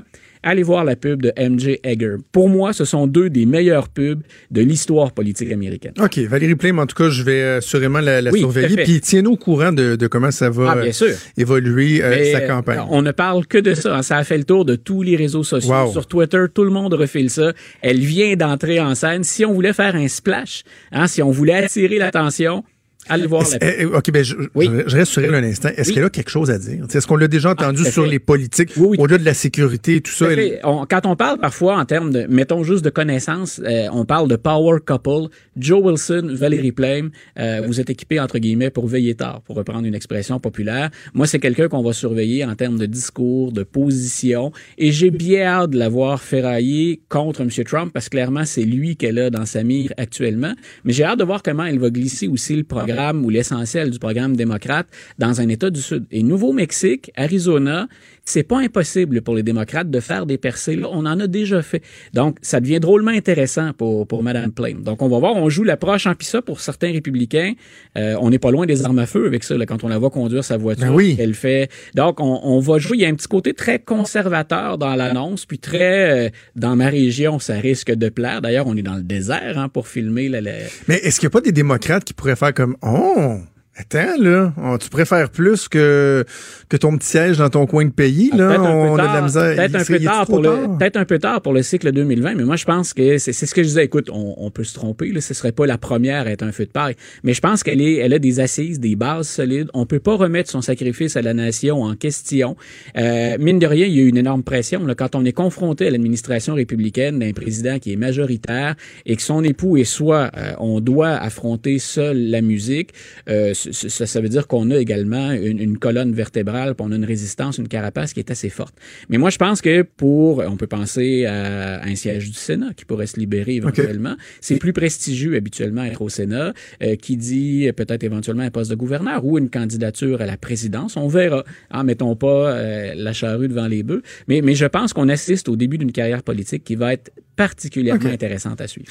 Parle-moi de, de la relation entre Donald Trump et les talibans euh, Ouais. sur le terrain de l'Afghanistan. C'est pas mal le sujet qui fait le plus se jaser cette semaine. Si on avait à résumer la situation aux gens qui n'ont pas nécessairement suivi ça de, de, près. Les, euh, encore là, hein, on parlait avec Mme Plame de, l'intervention en Irak, puis on revient au 11 septembre 2001. Les Américains sont là depuis 18 ans. Et sous l'administration Obama, comme sous l'administration de M. Trump, c'est très clair qu'on souhaite sortir d'Afghanistan. Maintenant, il faut toujours peser le pour et le contre d'une sortie. Euh, on est rentré là euh, sous un couvert qui était particulièrement noble, euh, la lutte au terrorisme, et on a tissé des liens sur le terrain. Maintenant, on sait quel point en Afghanistan c'est difficile de s'implanter, d'y rester et d'espérer des victoires à long terme. Le relief, la géographie de l'Afghanistan fait qu'il y a plein de gens qui peuvent s'isoler, qu'on a de la difficulté à débusquer. Euh, et les Américains, au bout de 18 années d'efforts, d'efforts de capital humain, de capital bien sûr financier, disent on est essoufflé, on veut sortir de là. Déjà, M. Obama avait repoussé la sortie de l'Afghanistan, entre autres pour continuer à bénéficier d'un réseau d'information, parce que si la lutte au terrorisme, c'est toujours la raison pour laquelle on est en Afghanistan, est-ce qu'on se coupe pas d'informations directes sur le terrain en quittant le terrain? Donc, chez les généraux, chez les stratèges américains en général, peu importe le parti, on se demandait comment on allait quitter. Mais la tournure que ça a pris maintenant sous l'administration Trump, c'est que il y a une administration qui est en place en Afghanistan. Cette administration-là, elle a été plus ni, ni, plus ni moins mise en place par les Américains. Et on se rend compte sur le terrain que les talibans sont redevenus trop puissants, ce qui fait qu'on a court-circuité les relations avec le gouvernement légitime pour faire entrer dans la Hmm. danse ou dans les négociations les talibans. Les mêmes talibans qu'on a délogés en 2000. Ben oui. Et là, ce qu'on donne comme impression, c'est, ben, vous avez peut-être gagné l'effort militaire en 2001 quand vous êtes entré, mais en termes de, de, de diplomatie ou d'efficacité politique, les talibans vous ont eu à l'usure. Et là où M. Trump s'est un peu peinturé dans le coin, c'est qu'on a appris qu'il y avait une rencontre secrète qui était organisée. Les talibans se seraient rendus aux États-Unis, à Camp David, qui est finalement la résidence euh, euh, secondaire du président, l'autre résidence officielle, si on veut. Mhm. Euh, Donc, on a dit, y avez-vous pensé tout ce qu'incarnent les talibans, tout ce qu'incarne le conservatisme religieux? Puis on pense bien sûr aux droits des femmes ou à l'absence de droits reconnus pour des femmes qui ne pouvaient pas, entre autres sous les talibans, fréquenter des institutions scolaires, avoir accès à l'éducation. Quand on regarde ce que représentent les talibans, non seulement maintenant c'est avec eux que vous négociez en contournant les autorités légitimes, mais vous les invitez au pays. Et M. Trump, c'était moins surprenant ça hier, a dit Pour moi, les négociations sont maintenant rompues. M. Trump, il aurait bien aimé ça en campagne électorale, dire Obama, vous l'avez promis, moi je l'ai fait. On est sorti d'Afghanistan. J'ai ramené nos boys au pays. Hein. J'ai ramené nos hommes à la maison. Fini de dépenser dans des guerres qui ne nous concernent plus, qui nous concernent plus ou moins ou plus maintenant. Même si je vous ai dit tout à l'heure, de ça, on pourrait discuter longtemps. Donc, tout ce que les Américains rapatrient chez eux, tous les liens qu'ils coupent, c'est autant d'informations directes dont on se prive aussi quand vient le temps d'analyser tous les réseaux euh, qui pourraient nourrir le terrorisme sur l'ensemble de la planète. Euh, en une minute, le Oui. temps nous presse, Luc. Euh, tu vas être au centre Vidéotron dans quelques semaines. Oui. Michel Obama qui a annoncé sa, sa venue à, à Québec. Tu manqueras pas ça. Et je suis là pour le phénomène. J'étais, euh, puis j'ai déjà critiqué l'administration Obama, même si je pense en général qu'elle était plus efficace que l'actuelle administration. Mais je voulais voir le phénomène. Moi, je veux voir comment ces gens-là, d'abord, ils ont vécu le, le mari et la femme à la Maison Blanche pendant huit ans. Et s'il y a une chose qu'on ne peut leur reprocher, c'est d'avoir été parfait au plan personnel ou au plan familial. Et, et ils s'expriment sur un nombre de sujets de façon intelligente. On peut ensuite ne pas être d'accord, mais c'est intéressant d'entendre les arguments. Mais la raison pour laquelle je vais au centre Vidéotron, la première, je veux voir pourquoi des gens de Québec, majoritairement, la, prévente a commencé essentiellement le- auprès des gens de Québec. Je veux voir comment on réagit. Comment on peut accrocher, qu'est-ce qui fait qu'on va se déplacer pour aller voir Michel Obama? Donc, je voulais être dans la foule, je voulais être parmi les, les gens, bien sûr entendre Mme Obama, mais voir la réaction. Comment on peut s'emballer pour un personnage qui est devenu un personnage, une vedette internationale? C'est, on a dépassé, je pense, le cap des 10 millions de ventes de, de Becoming, qui est l'ouvrage de Michel Obama. Donc, j'ai hâte de vivre ça sur place, parmi les gens. C'est le 23 septembre. C'est à quel moment dans la journée? C'est-tu un dîner? C'est, euh, de mémoire, c'est après j'ai acheté le billet, j'ai même pas regardé. OK, ben, je, je vais, que je c'est- vais regarder parce que je, je pense que j'irai pas ça. C'est vrai, on se retrouve là-bas. Moi, je Parfait, on se donne rendez-vous. Bon, on se reparle jeudi, hein, cette semaine? Ben, déjà, notre prochain rendez-vous, c'est cette semaine.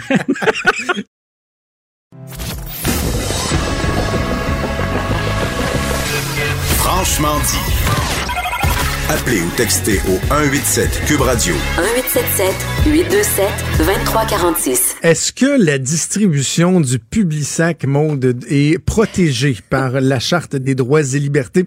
Est-ce que c'est un droit fondamental de pouvoir bénéficier de son petit Publisac accroché après la porte, même si tu veux rien savoir, s'il s'en va directement dans le bac à recyclage et qu'il y a des tonnes et des tonnes de papier de Publisac qui se ramassent dans le bac à tous les semaines? On niaise, là, mais c'est une vraie question qui se pose présentement. Oui, assurément. Ça Et c'est fait Mirabel. C'est la ville de Mirabel qui est à l'origine de ça. Euh, et quand je dis qui est à l'origine de ça, c'est que la ville de Mirabel est la première ville à avoir adopté un règlement qui fera en sorte qu'à partir du mois d'octobre, il existerait un opting in plutôt qu'un opting out au niveau de la distribution des publics sacs. C'est-à-dire que si vous voulez un public sac, vous mettez un petit collant sur votre boîte à lettres, sinon vous en aurez pas. Et le Transcontinental, euh, TC Transcontinental, qui est derrière la publication du public sac, va en cours et euh, invoque un viol au droit à la liberté d'expression garantie par les chartes canadiennes et québécoises. Ça semble à la limite loufoque, mais c'est un débat qui est réel. On va en parler avec la personne qui est derrière ce débat-là. C'est le maire de Mirabel, Jean Bouchard. Bonjour, monsieur le maire. Bonjour, monsieur Trudeau.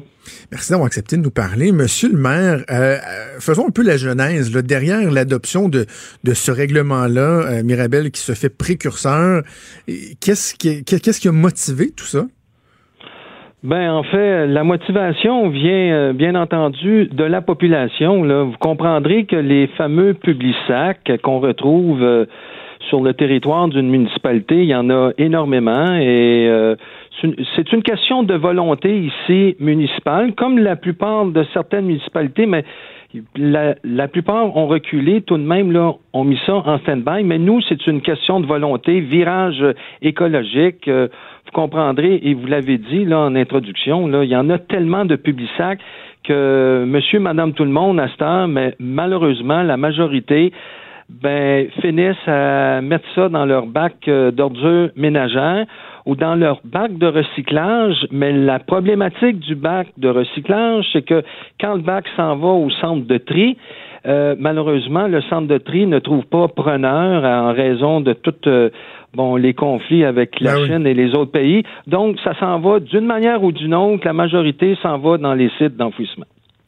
Comment ça se passe? Euh, l'idée, bien entendu, de ce règlement-là, c'est de, ben, de contrer ou de diminuer euh, bon, la présence de ces publics sacs-là. Donc, euh, un règlement qui sera en vigueur le 1er octobre prochain, qui va défendre finalement pas permettre les imprimés publicitaires. Alors, soi-disant les publics sacs auxquels on retrouve différents là, dépliants publicitaires dans le sac. Alors, euh, il y aura euh, c'est une c'est le choix que les citoyens prendront. Il y aura deux autocollants. Un qui va concerner euh, la poste là, pour le personnel de Poste Canada qui viennent mettre bon les les dépliants publicitaires ainsi de suite dans les casiers postales. Donc pour ces résidents-là, il y aura un autocollant qui avertira le personnel de Poste Canada non aux imprimés de Publisac. Et pour ceux, par contre, euh, parce que Bien entendu, il y en a qui aiment euh, recevoir ce Publisac-là.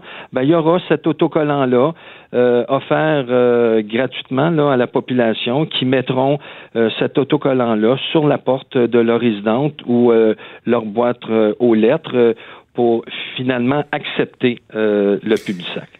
Avant qu'on parle de TC Transcontinental qui est, qui est devant la Cour euh, pour faire euh, bon invalider ce règlement-là, comment ça a été reçu au sein du conseil municipal, au sein de la population? Est-ce que vous bénéficiez d'un appui euh, substantiel?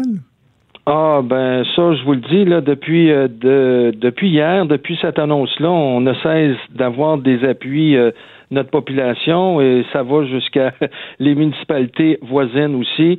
Donc, euh, vraiment un accueil favorable à cette décision-là. Euh, et écoutez, Transcontinental, c'est quand même un gros joueur là, dans le monde euh, des impressions. Là, donc, c'est le distributeur du Publisac. oui, on a eu une mise en demeure. On, Bon, on est en train de l'analyser, mais euh, je vous dirais que le conseil municipal ira de l'avant, ne reculera pas dans ce dossier-là. Je vais tout de même rencontrer les représentants de Transcontinental demain, quand même. Là, faut quand même être euh, ouvert à une discussion, mais forcément, il reste que notre position, euh, pour le moment, là, ne change pas. Puis, euh, on est bien fiers de cette de notre position là, présente. OK. Racontez-moi en quoi TC Transcontinental et comment ils invoquent le viol du droit à la liberté d'expression. C'est quoi? C'est un droit fondamental, le public C'est quoi la logique derrière leur ben, argumentaire? Vous comprendrez que je peux pas non plus rentrer dans les détails là, parce qu'il y a peut-être euh, une soi-disant poursuite euh, éventuellement là, mais euh, il évoque évidemment le fait que ça irait à l'encontre de la charte des libertés que ce soit un individu physique ou une entreprise morale, là, un individu moral. Là.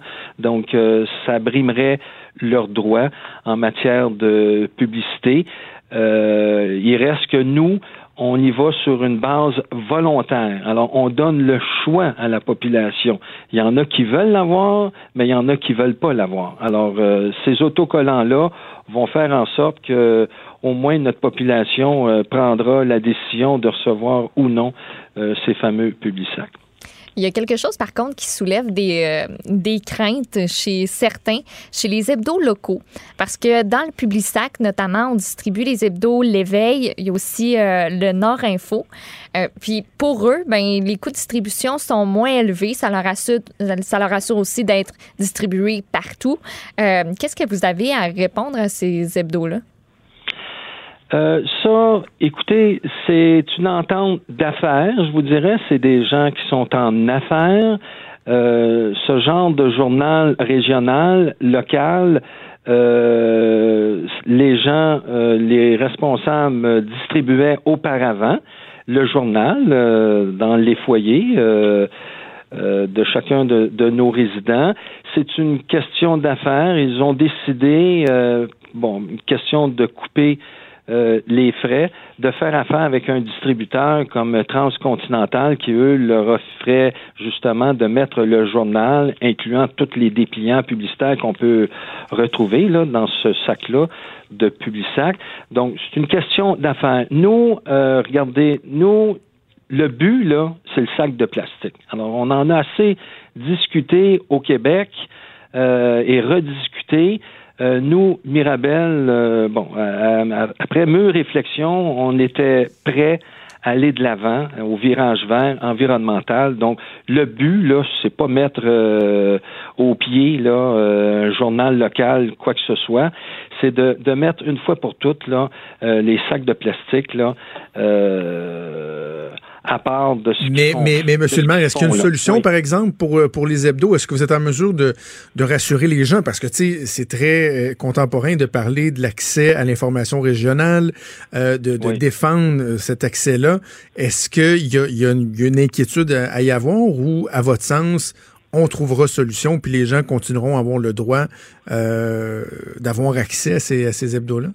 Ben, on trouvera une solution. Le distributeur devra trouver une solution. Vous savez, le Publisac en, en plastique, là, est-ce qu'il y a moyen au Québec aujourd'hui de le voir euh, sous une autre forme?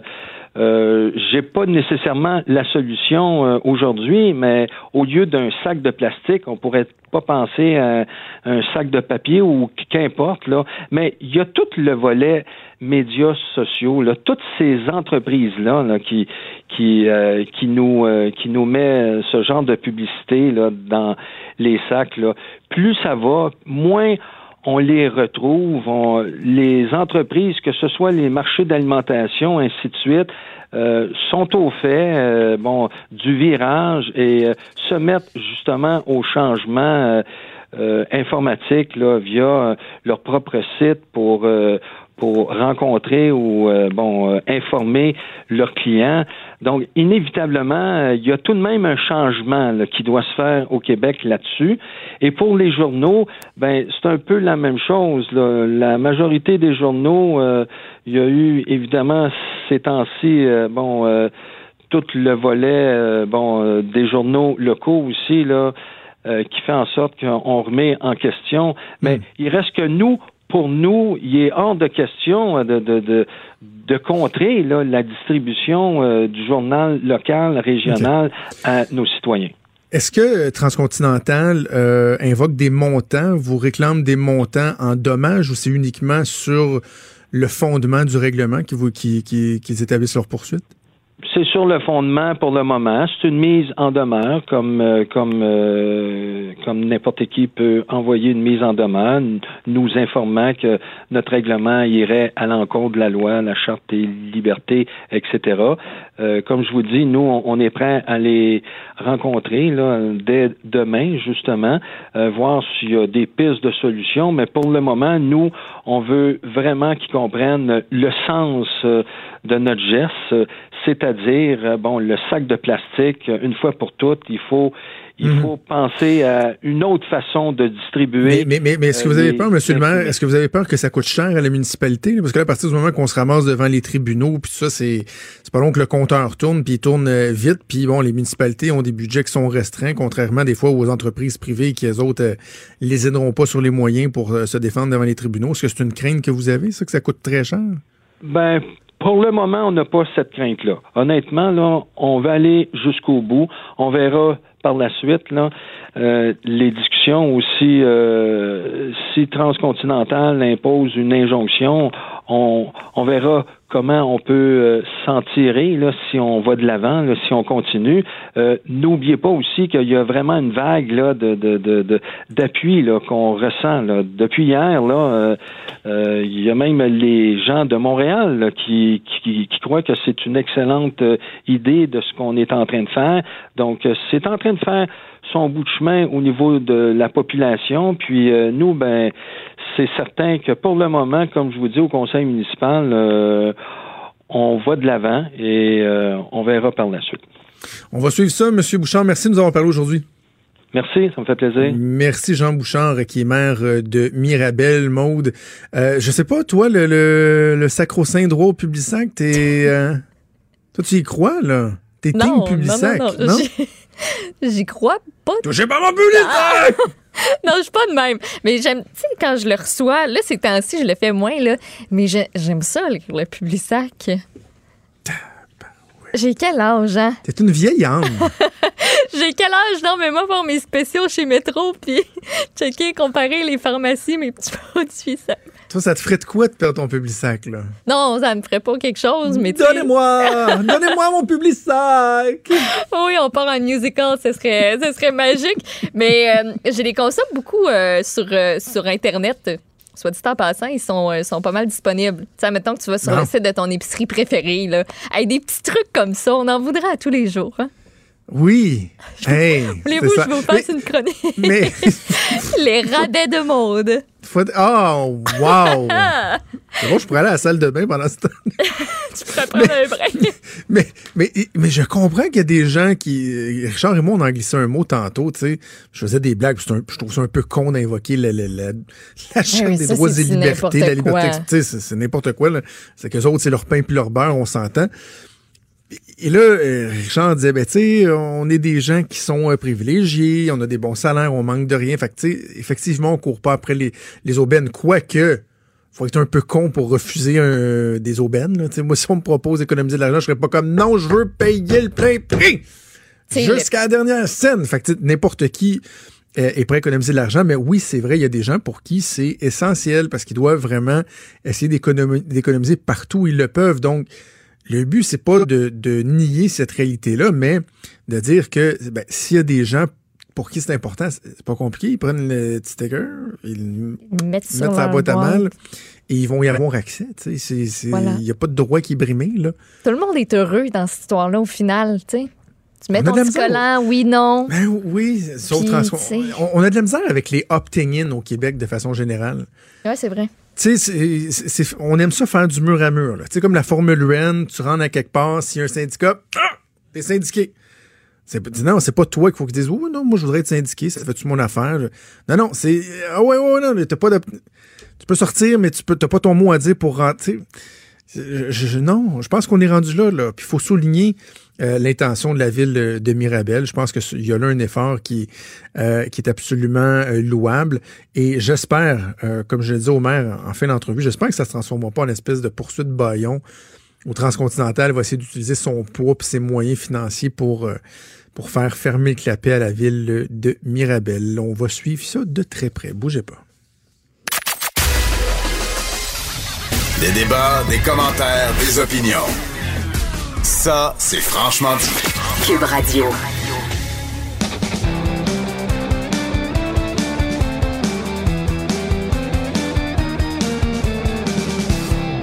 C'est la chronique Disque dur avec Stéphane Plante qui est en studio avec Maude à Montréal. Salut Stéphane. Salut Jonathan. Ça fait longtemps, il me semble, j'ai pas eu des nouvelles de Frances Bean Cobain, la fille de, euh, de, de, de Kurt Cobain et euh, de Courtney Love. Et là, t'as as des nouvelles pour Ben moi? oui, elle lance une collection de vêtements. Donc aujourd'hui, je, je troque euh, mon, mon statut de chroniqueur musical.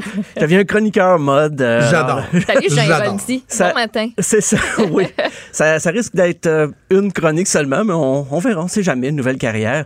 Euh, ben, en fait, Frances Bean euh, Cobain, la, semaine dernière, elle avait euh, parlé avec euh, Lil Nas X à propos de sa chanson qui ressemble beaucoup à In Bloom de Nirvana. Et elle avait dit, ah ben ça va, moi j'ai pas de problème avec ça, même si ça ressemble à la chanson de mon père.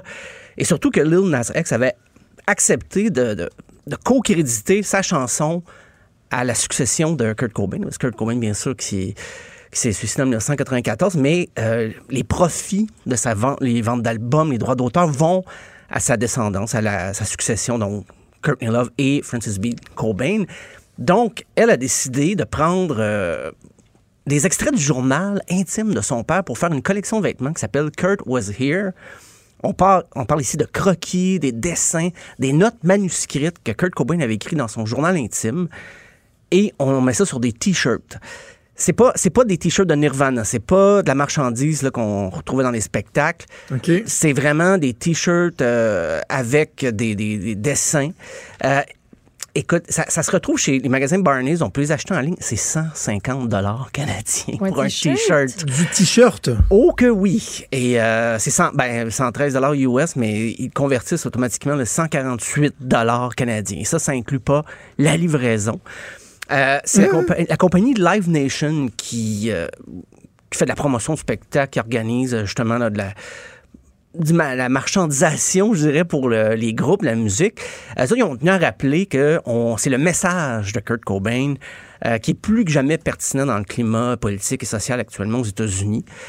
Puis on dit que c'est le meilleur moment de, de- propager son héritage. Puis on tient à rappeler que il y a une partie des profits de la vente des, euh, des vêtements qui va être versée à l'organisme Jed Foundation qui agit dans la prévention du suicide chez les jeunes aux États-Unis. Et c'est d'ailleurs aujourd'hui que c'est la journée pour la prévention du suicide. Et la collection, euh, je pense que c'est lancé aujourd'hui ou hier. là. Mais je me demande vraiment ce que Kurt Cobain lui-même en aurait pensé de la récupération comme ça, de, de, Pas sûr, moi, de mon de, côté. de griffonnage? C'était pas c'était pas des croquis, il voulait pas exposer ça. Lui, c'est des choses qu'il notait dans son journal personnel, il faisait un petit dessin, des fois de côté. Euh, il y a des autoportraits, des fois il se dessinait lui-même, il se caricature un peu. Je pense pas qu'il s'attendait à ce que ça fasse des t-shirts à 150 dollars. Aussi, même si l'intention est très bonne derrière ça, il y a quand même une partie des profits qui va à la famille, qui. Mais Ben là, c'est ça. là. Tu sais, Il y a la bonne intention, puis il y a le moyen de faire une pièce aussi. là. Ouais, ben c'est ça. euh, parce que, on va être franc, là, si c'était des croquis sortis de nulle part de quelqu'un qu'on connaît pas, ben, euh, bah, OK, tu peux faire un T-shirt, mais il n'y aura pas de suite à ça. Là. Parce que je suis en train de regarder, là, j'ai trouvé un lien sur Internet, puis bon. Ouais, moi aussi, je suis pas impressionnée. Je sais que c'est croquis puis tout ça, puis que la cause est super bonne, mais L'intérêt, des fois, c'est le parallèle qu'on peut faire avec sa musique, peut-être pour les gros, Ouais. les fans, les, les- mais même là, encore là, les gros fans, je suis pas certain qu'ils vont approuver cette démarche-là de, de Francis Bean Cobain.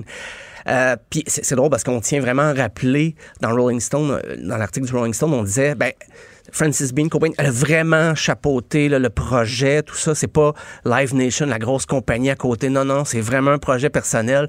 Mais on s'entend que c'est quand même euh, très corporatiste euh, comme démarche. Euh, Puis je pense que Courtney Love est d'accord avec ça. Euh, c'est drôle parce qu'en mai dernier, il y avait une compagnie française de, de mode ben, qui s'appelle Vêtements, tout simplement, qui avait recréé un T-shirt que Kurt Cobain avait fait lui-même où c'était écrit Corporate Magazine Still Sucks. Donc, euh, les, les magazines grand public sont toujours aussi poches. Et euh, Kurt Cobain avait fait ça pour la première page du Rolling Stone. Donc, on voyait, on voyait l'ironie. Sauf qu'une compagnie de vêtements euh, parisienne qui avait décidé, tiens, on va reprendre ce T-shirt-là. Et il vendait 550 dollars. Et ça, c'était pas euh, une œuvre caritative, là, pas du tout. Alors, Courtney Love, sur Instagram, avait pété un plomb. Et, euh, ben, avec raison, je dois dire, là, c'était quand même euh, justifiable. Mais par contre, là, elle endosse la, la démarche de sa fille euh, pour la Kurt Was Here, la nouvelle collection. Euh, mais c'est c'est quand même pas la première fois là, qu'il y a des artistes, des musiciens qui, ont, qui lancent des collections de vêtements. Mais il y en a que c'est assez évident. On sent, ben, ce qui me fait rire, c'est Maroon 5. il y a une collaboration avec Kmart. Ça, c'est Oh, quelque chose. yeah. Aux États-Unis, parce qu'on on retrouve plus de Kmart au Québec depuis un- les années 80, peut-être. Ouais. Sinon, ça aurait été intéressant avec Kevin Parent, qui a une collection, lui qui en parle dans une chanson. Faites le genre de chum qu'on achète au au Kmart. Kmart. Ben voilà, vous venez de trouver le jingle de la publicité. S'il y a des gens de Kmart qui écoutent aux États-Unis, quelque part, ressusciter les magasins au Québec. Dégueulasse. Mais euh, Qu'est-ce qu'il y a de dégueulasse là-dedans?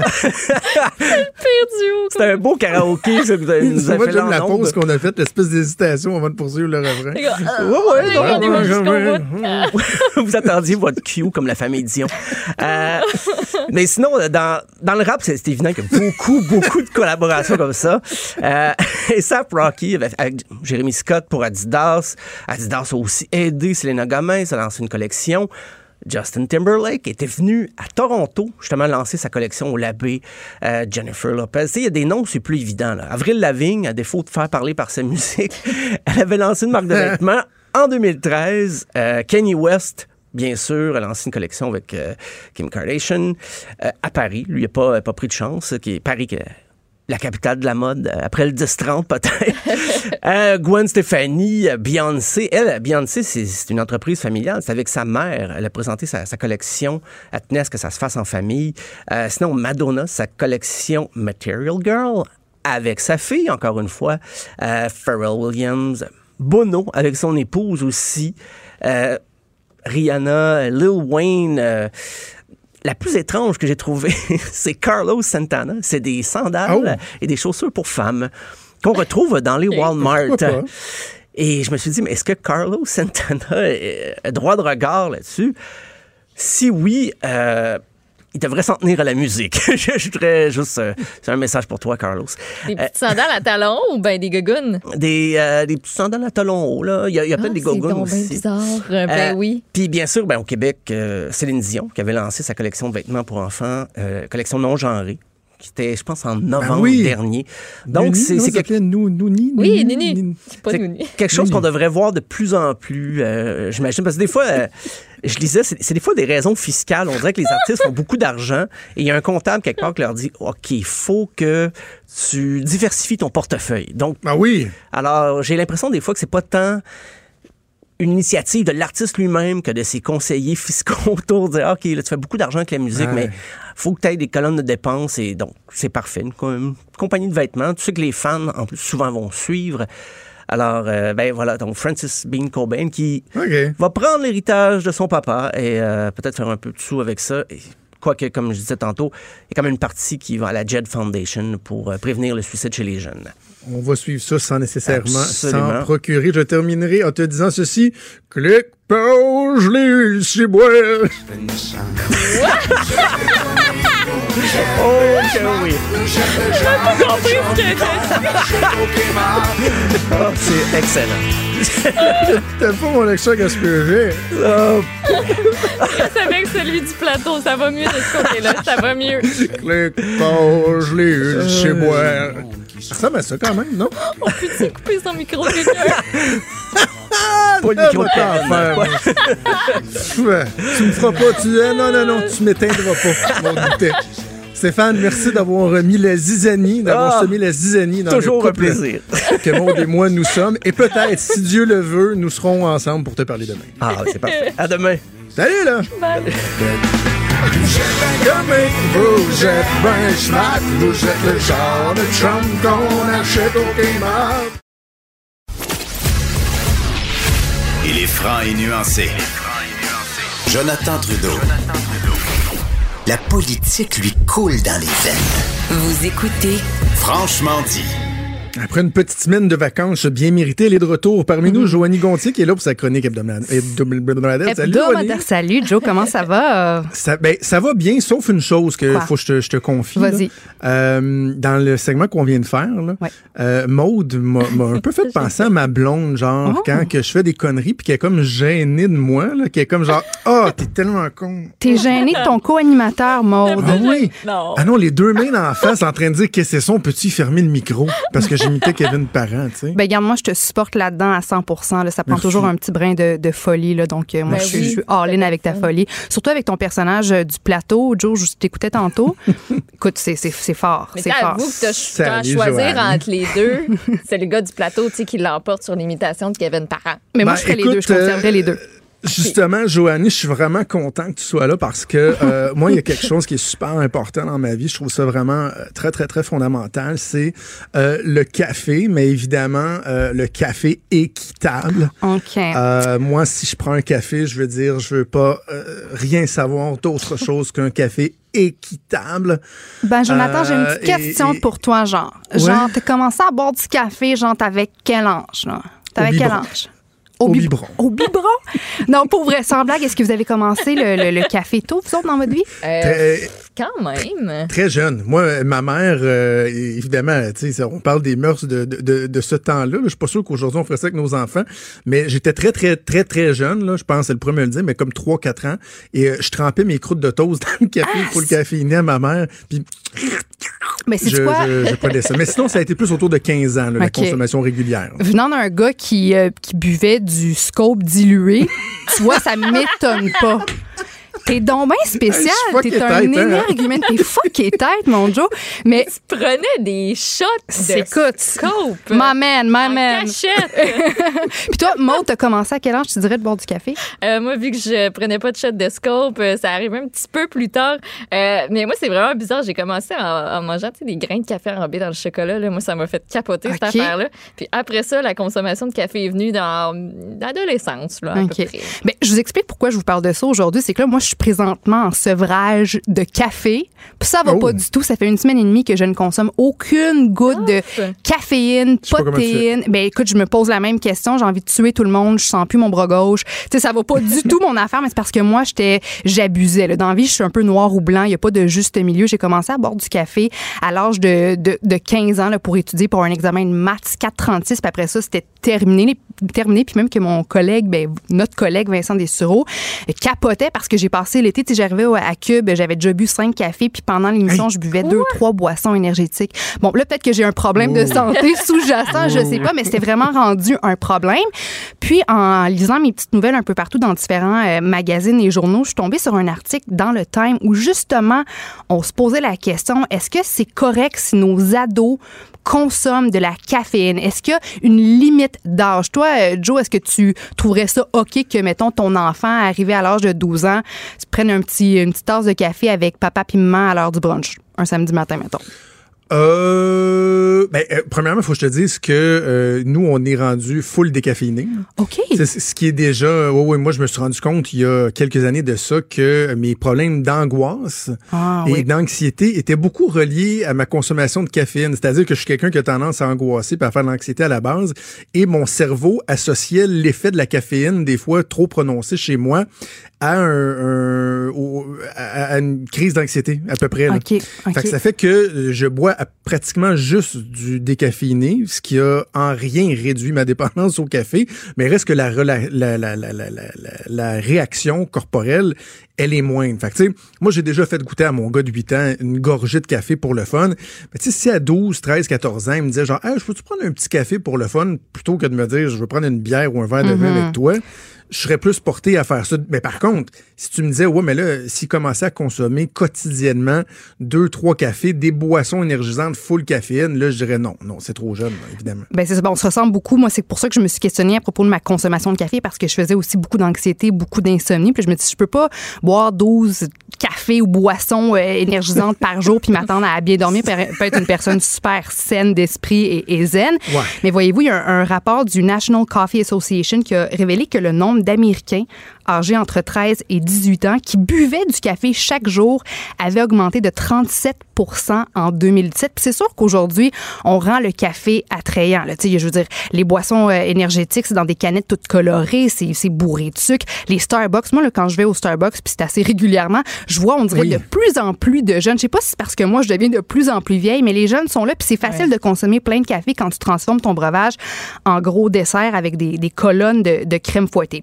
Puis c'est un petit peu tabou euh, ici chez nous pour les jeunes de consommer du café, alors que dans d'autres pays, ça se fait quand même assez, assez fréquemment. Les pays scandinaves, ben, les enfants de ce côté-là, ils consomment du café quand même à, un jeune âge. Alors, c'est tabou ici, ce l'est moins ailleurs. Puis, est-ce que c'est nocif? Est-ce qu'il y a des risques? Parce que avant, on entendait parler que, euh, bon, c'était pas bon pour les jeunes de consommer de la caféine parce que ça empêchait l'absorption du calcium par les os. Donc, pour le développement des enfants, c'était plus ou moins souhaitable. Ben ça, apparemment, ce serait complètement un mythe, selon la directrice du département de santé et de nutrition de l'Université de Buffalo, qui a étudié l'impact de la caféine sur les enfants pendant 10 ans.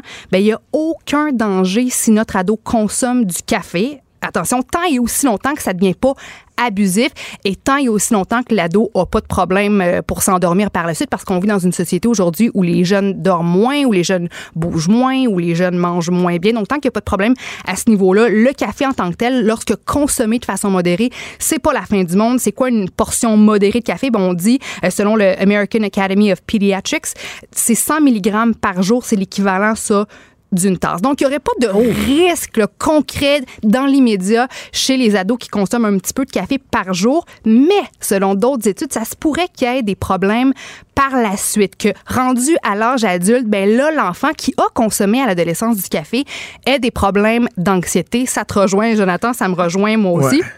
Écoutez bien, écoutez bien ça, c'est un chercheur du, euh, ben, en neurosciences de l'Université du Colorado qui a fait consommer de la caféine régulièrement à des rats adolescents.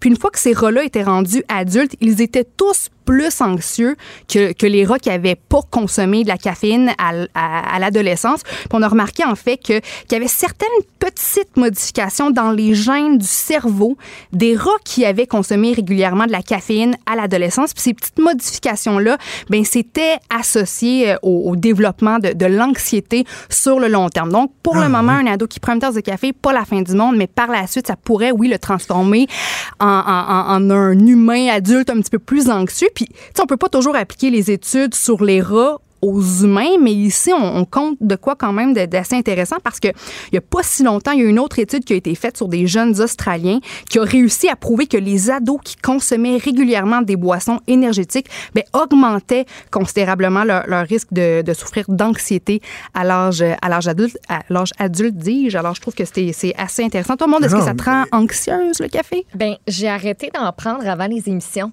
parce que je me suis rendu compte que ça me mettait trop sur le nerf. OK. Tu sais, au début, en plus, j'étais vraiment stressée, là, puis on dirait que ça amplifiait ça comme fois mille.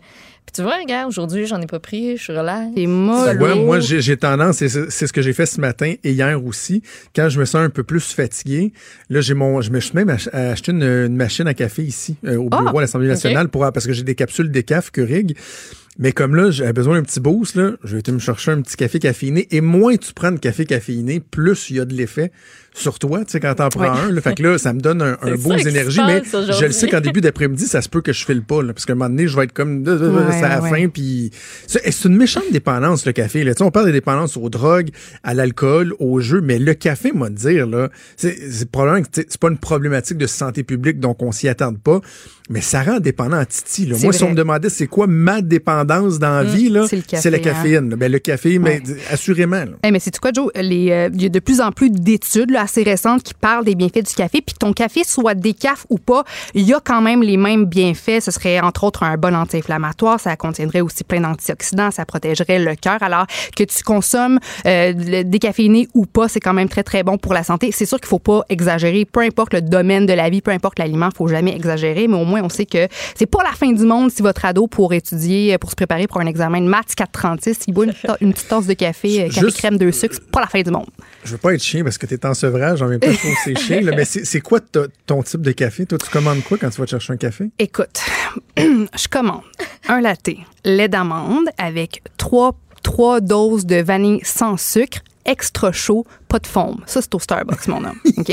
Sinon, à la maison, j'adore le café crème, mais là, je me questionne aussi sur ma, consommation de produits animaliers. Fait que des produits laitiers, des produits euh, de, pro- de la protéine animale. J'essaie de couper ça le plus possible. Donc là, je commence à boire, moi aussi, juste du petit café noir. Si mon café est trop acide, tu me perds. Car tu me perds. Ça remonte pas une tasse de café acide. faut que ce soit rond en bouche. faut que ce soit chocolaté. Oh, Alors là, un petit espresso bien rond, bien chocolaté. Ça, j'aime ça. Puis je suis capable Toi, maintenant de, le boire noir.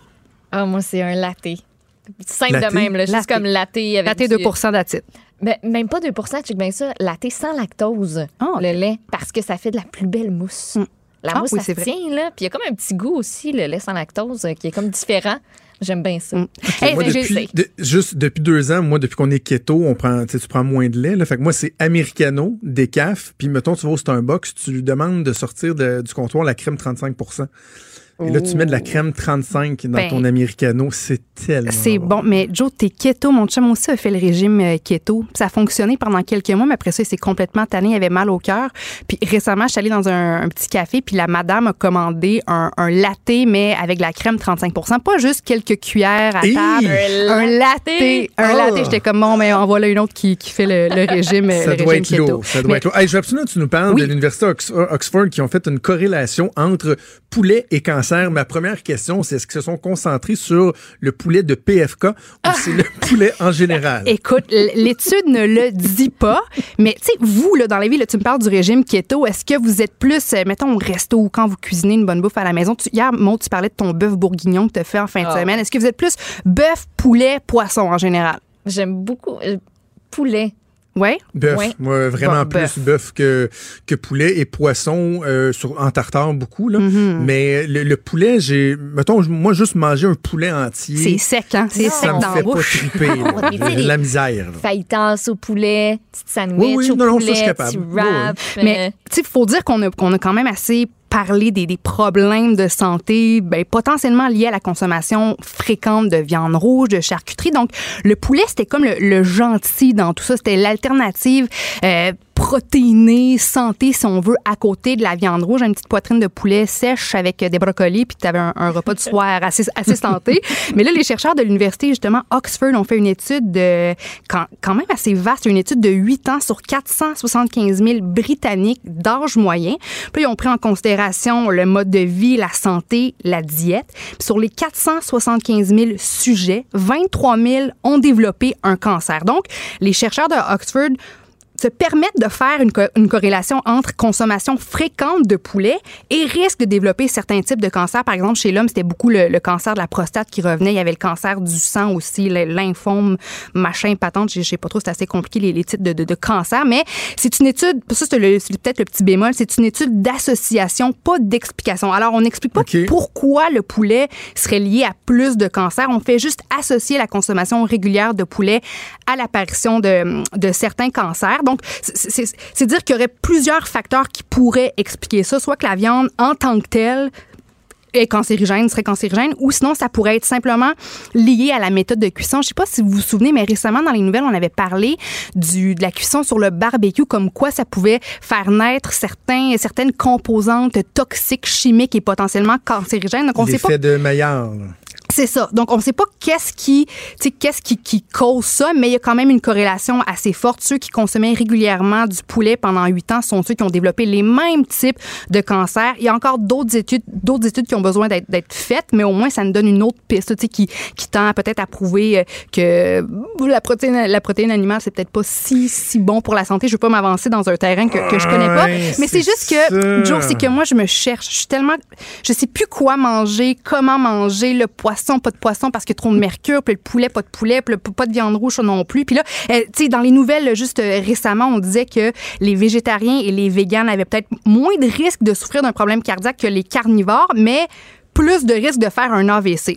Fait que moi, là, je suis perdue. Je suis perdue. Vous, est-ce que vous accordez Ah. euh, beaucoup d'importance à ce que vous mangez, à ce que vous mettez dans votre corps ou, tu sais, c'est pas plus, pas plus de questionnement par rapport à ça? Hum, oui, puis non.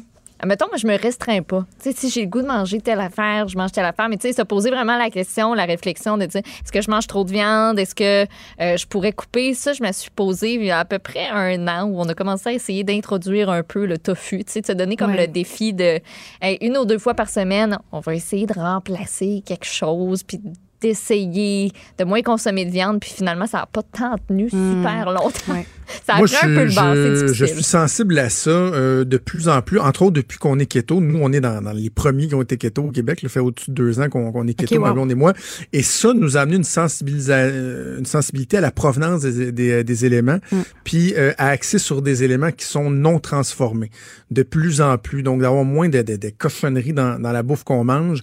Mais euh, il reste que moi, tu sais, bon, de me dire, ah, ça, il paraît que ça cause un peu plus de cancer, ça, ça, ça. Parce qu'à un moment donné, t'as à peu près tout le temps une étude qui va dire que ça ça. que ça cause ça. Puis le lien commun qu'on pourrait faire de toutes ces études-là, c'est quoi finalement? La seule certitude qu'on a, c'est qu'il y a 100% d'entre nous qui allons mourir éventuellement. C'est vrai. Fait qu'à un moment donné, il, faut aussi apprécier la vie. Je pense que le- le- Ouais. le- la qualité de notre vie va aussi avec notre capacité à être heureux, là, tu sais. Puis suis pas en train de dire, moi, que, que, que je vis pour manger, mais il reste que c'est un, un des plaisirs de la vie. J'aime ça cuisiner, j'aime ça manger. Ouais. Euh, et, et je veux pas commencer à, à- à m'abstenir de manger tout le temps tel ou tel ou tel élément, parce que finalement, on va juste manger de la luzerne à longueur d'année Ben, c'est ça. Puis c'est quoi, Joe, je suis tombée sur une histoire récemment où euh, euh, ben, c'était une, une femme, un couple en fait, puis la femme qui a toujours été végétarienne tout au long de sa vie, qui faisait de l'exercice, qui buvait pas d'alcool, qui faisait du yoga, qui se couchait tôt, ben a eu un cancer généralisé, puis avait très peu de, chances de survie, tandis que son conjoint, qui buvait de la bière, qui mangeait son poulet frit, qui était pas mal plus sédentaire euh, que, que, que actif, ben lui, il y avait une, une- tu sais, il pétait le feu là, en matière de, de santé, il était en forme, puis il y avait aucune aucune maladie, puis justement la morale de l'histoire, c'est ça. La, la femme m'avait dit, moi j'aurais donc dû alors la boire ma bière ou prendre mon petit verre de vin, puis manger mon petit bol de chips devant mon devant mon film le soir, avoir su que la tournure des événements serait serait telle telle qu'elle est là, tu sais. Franchement dit. Jonathan Trudeau. Et Maude Boutet. Appelez ou textez au 187 Cube Radio 1877 827 2346. Cube Radio. Cube Radio. Maude, on parle beaucoup ces temps-ci de la qualité du français, de la santé du français au Québec.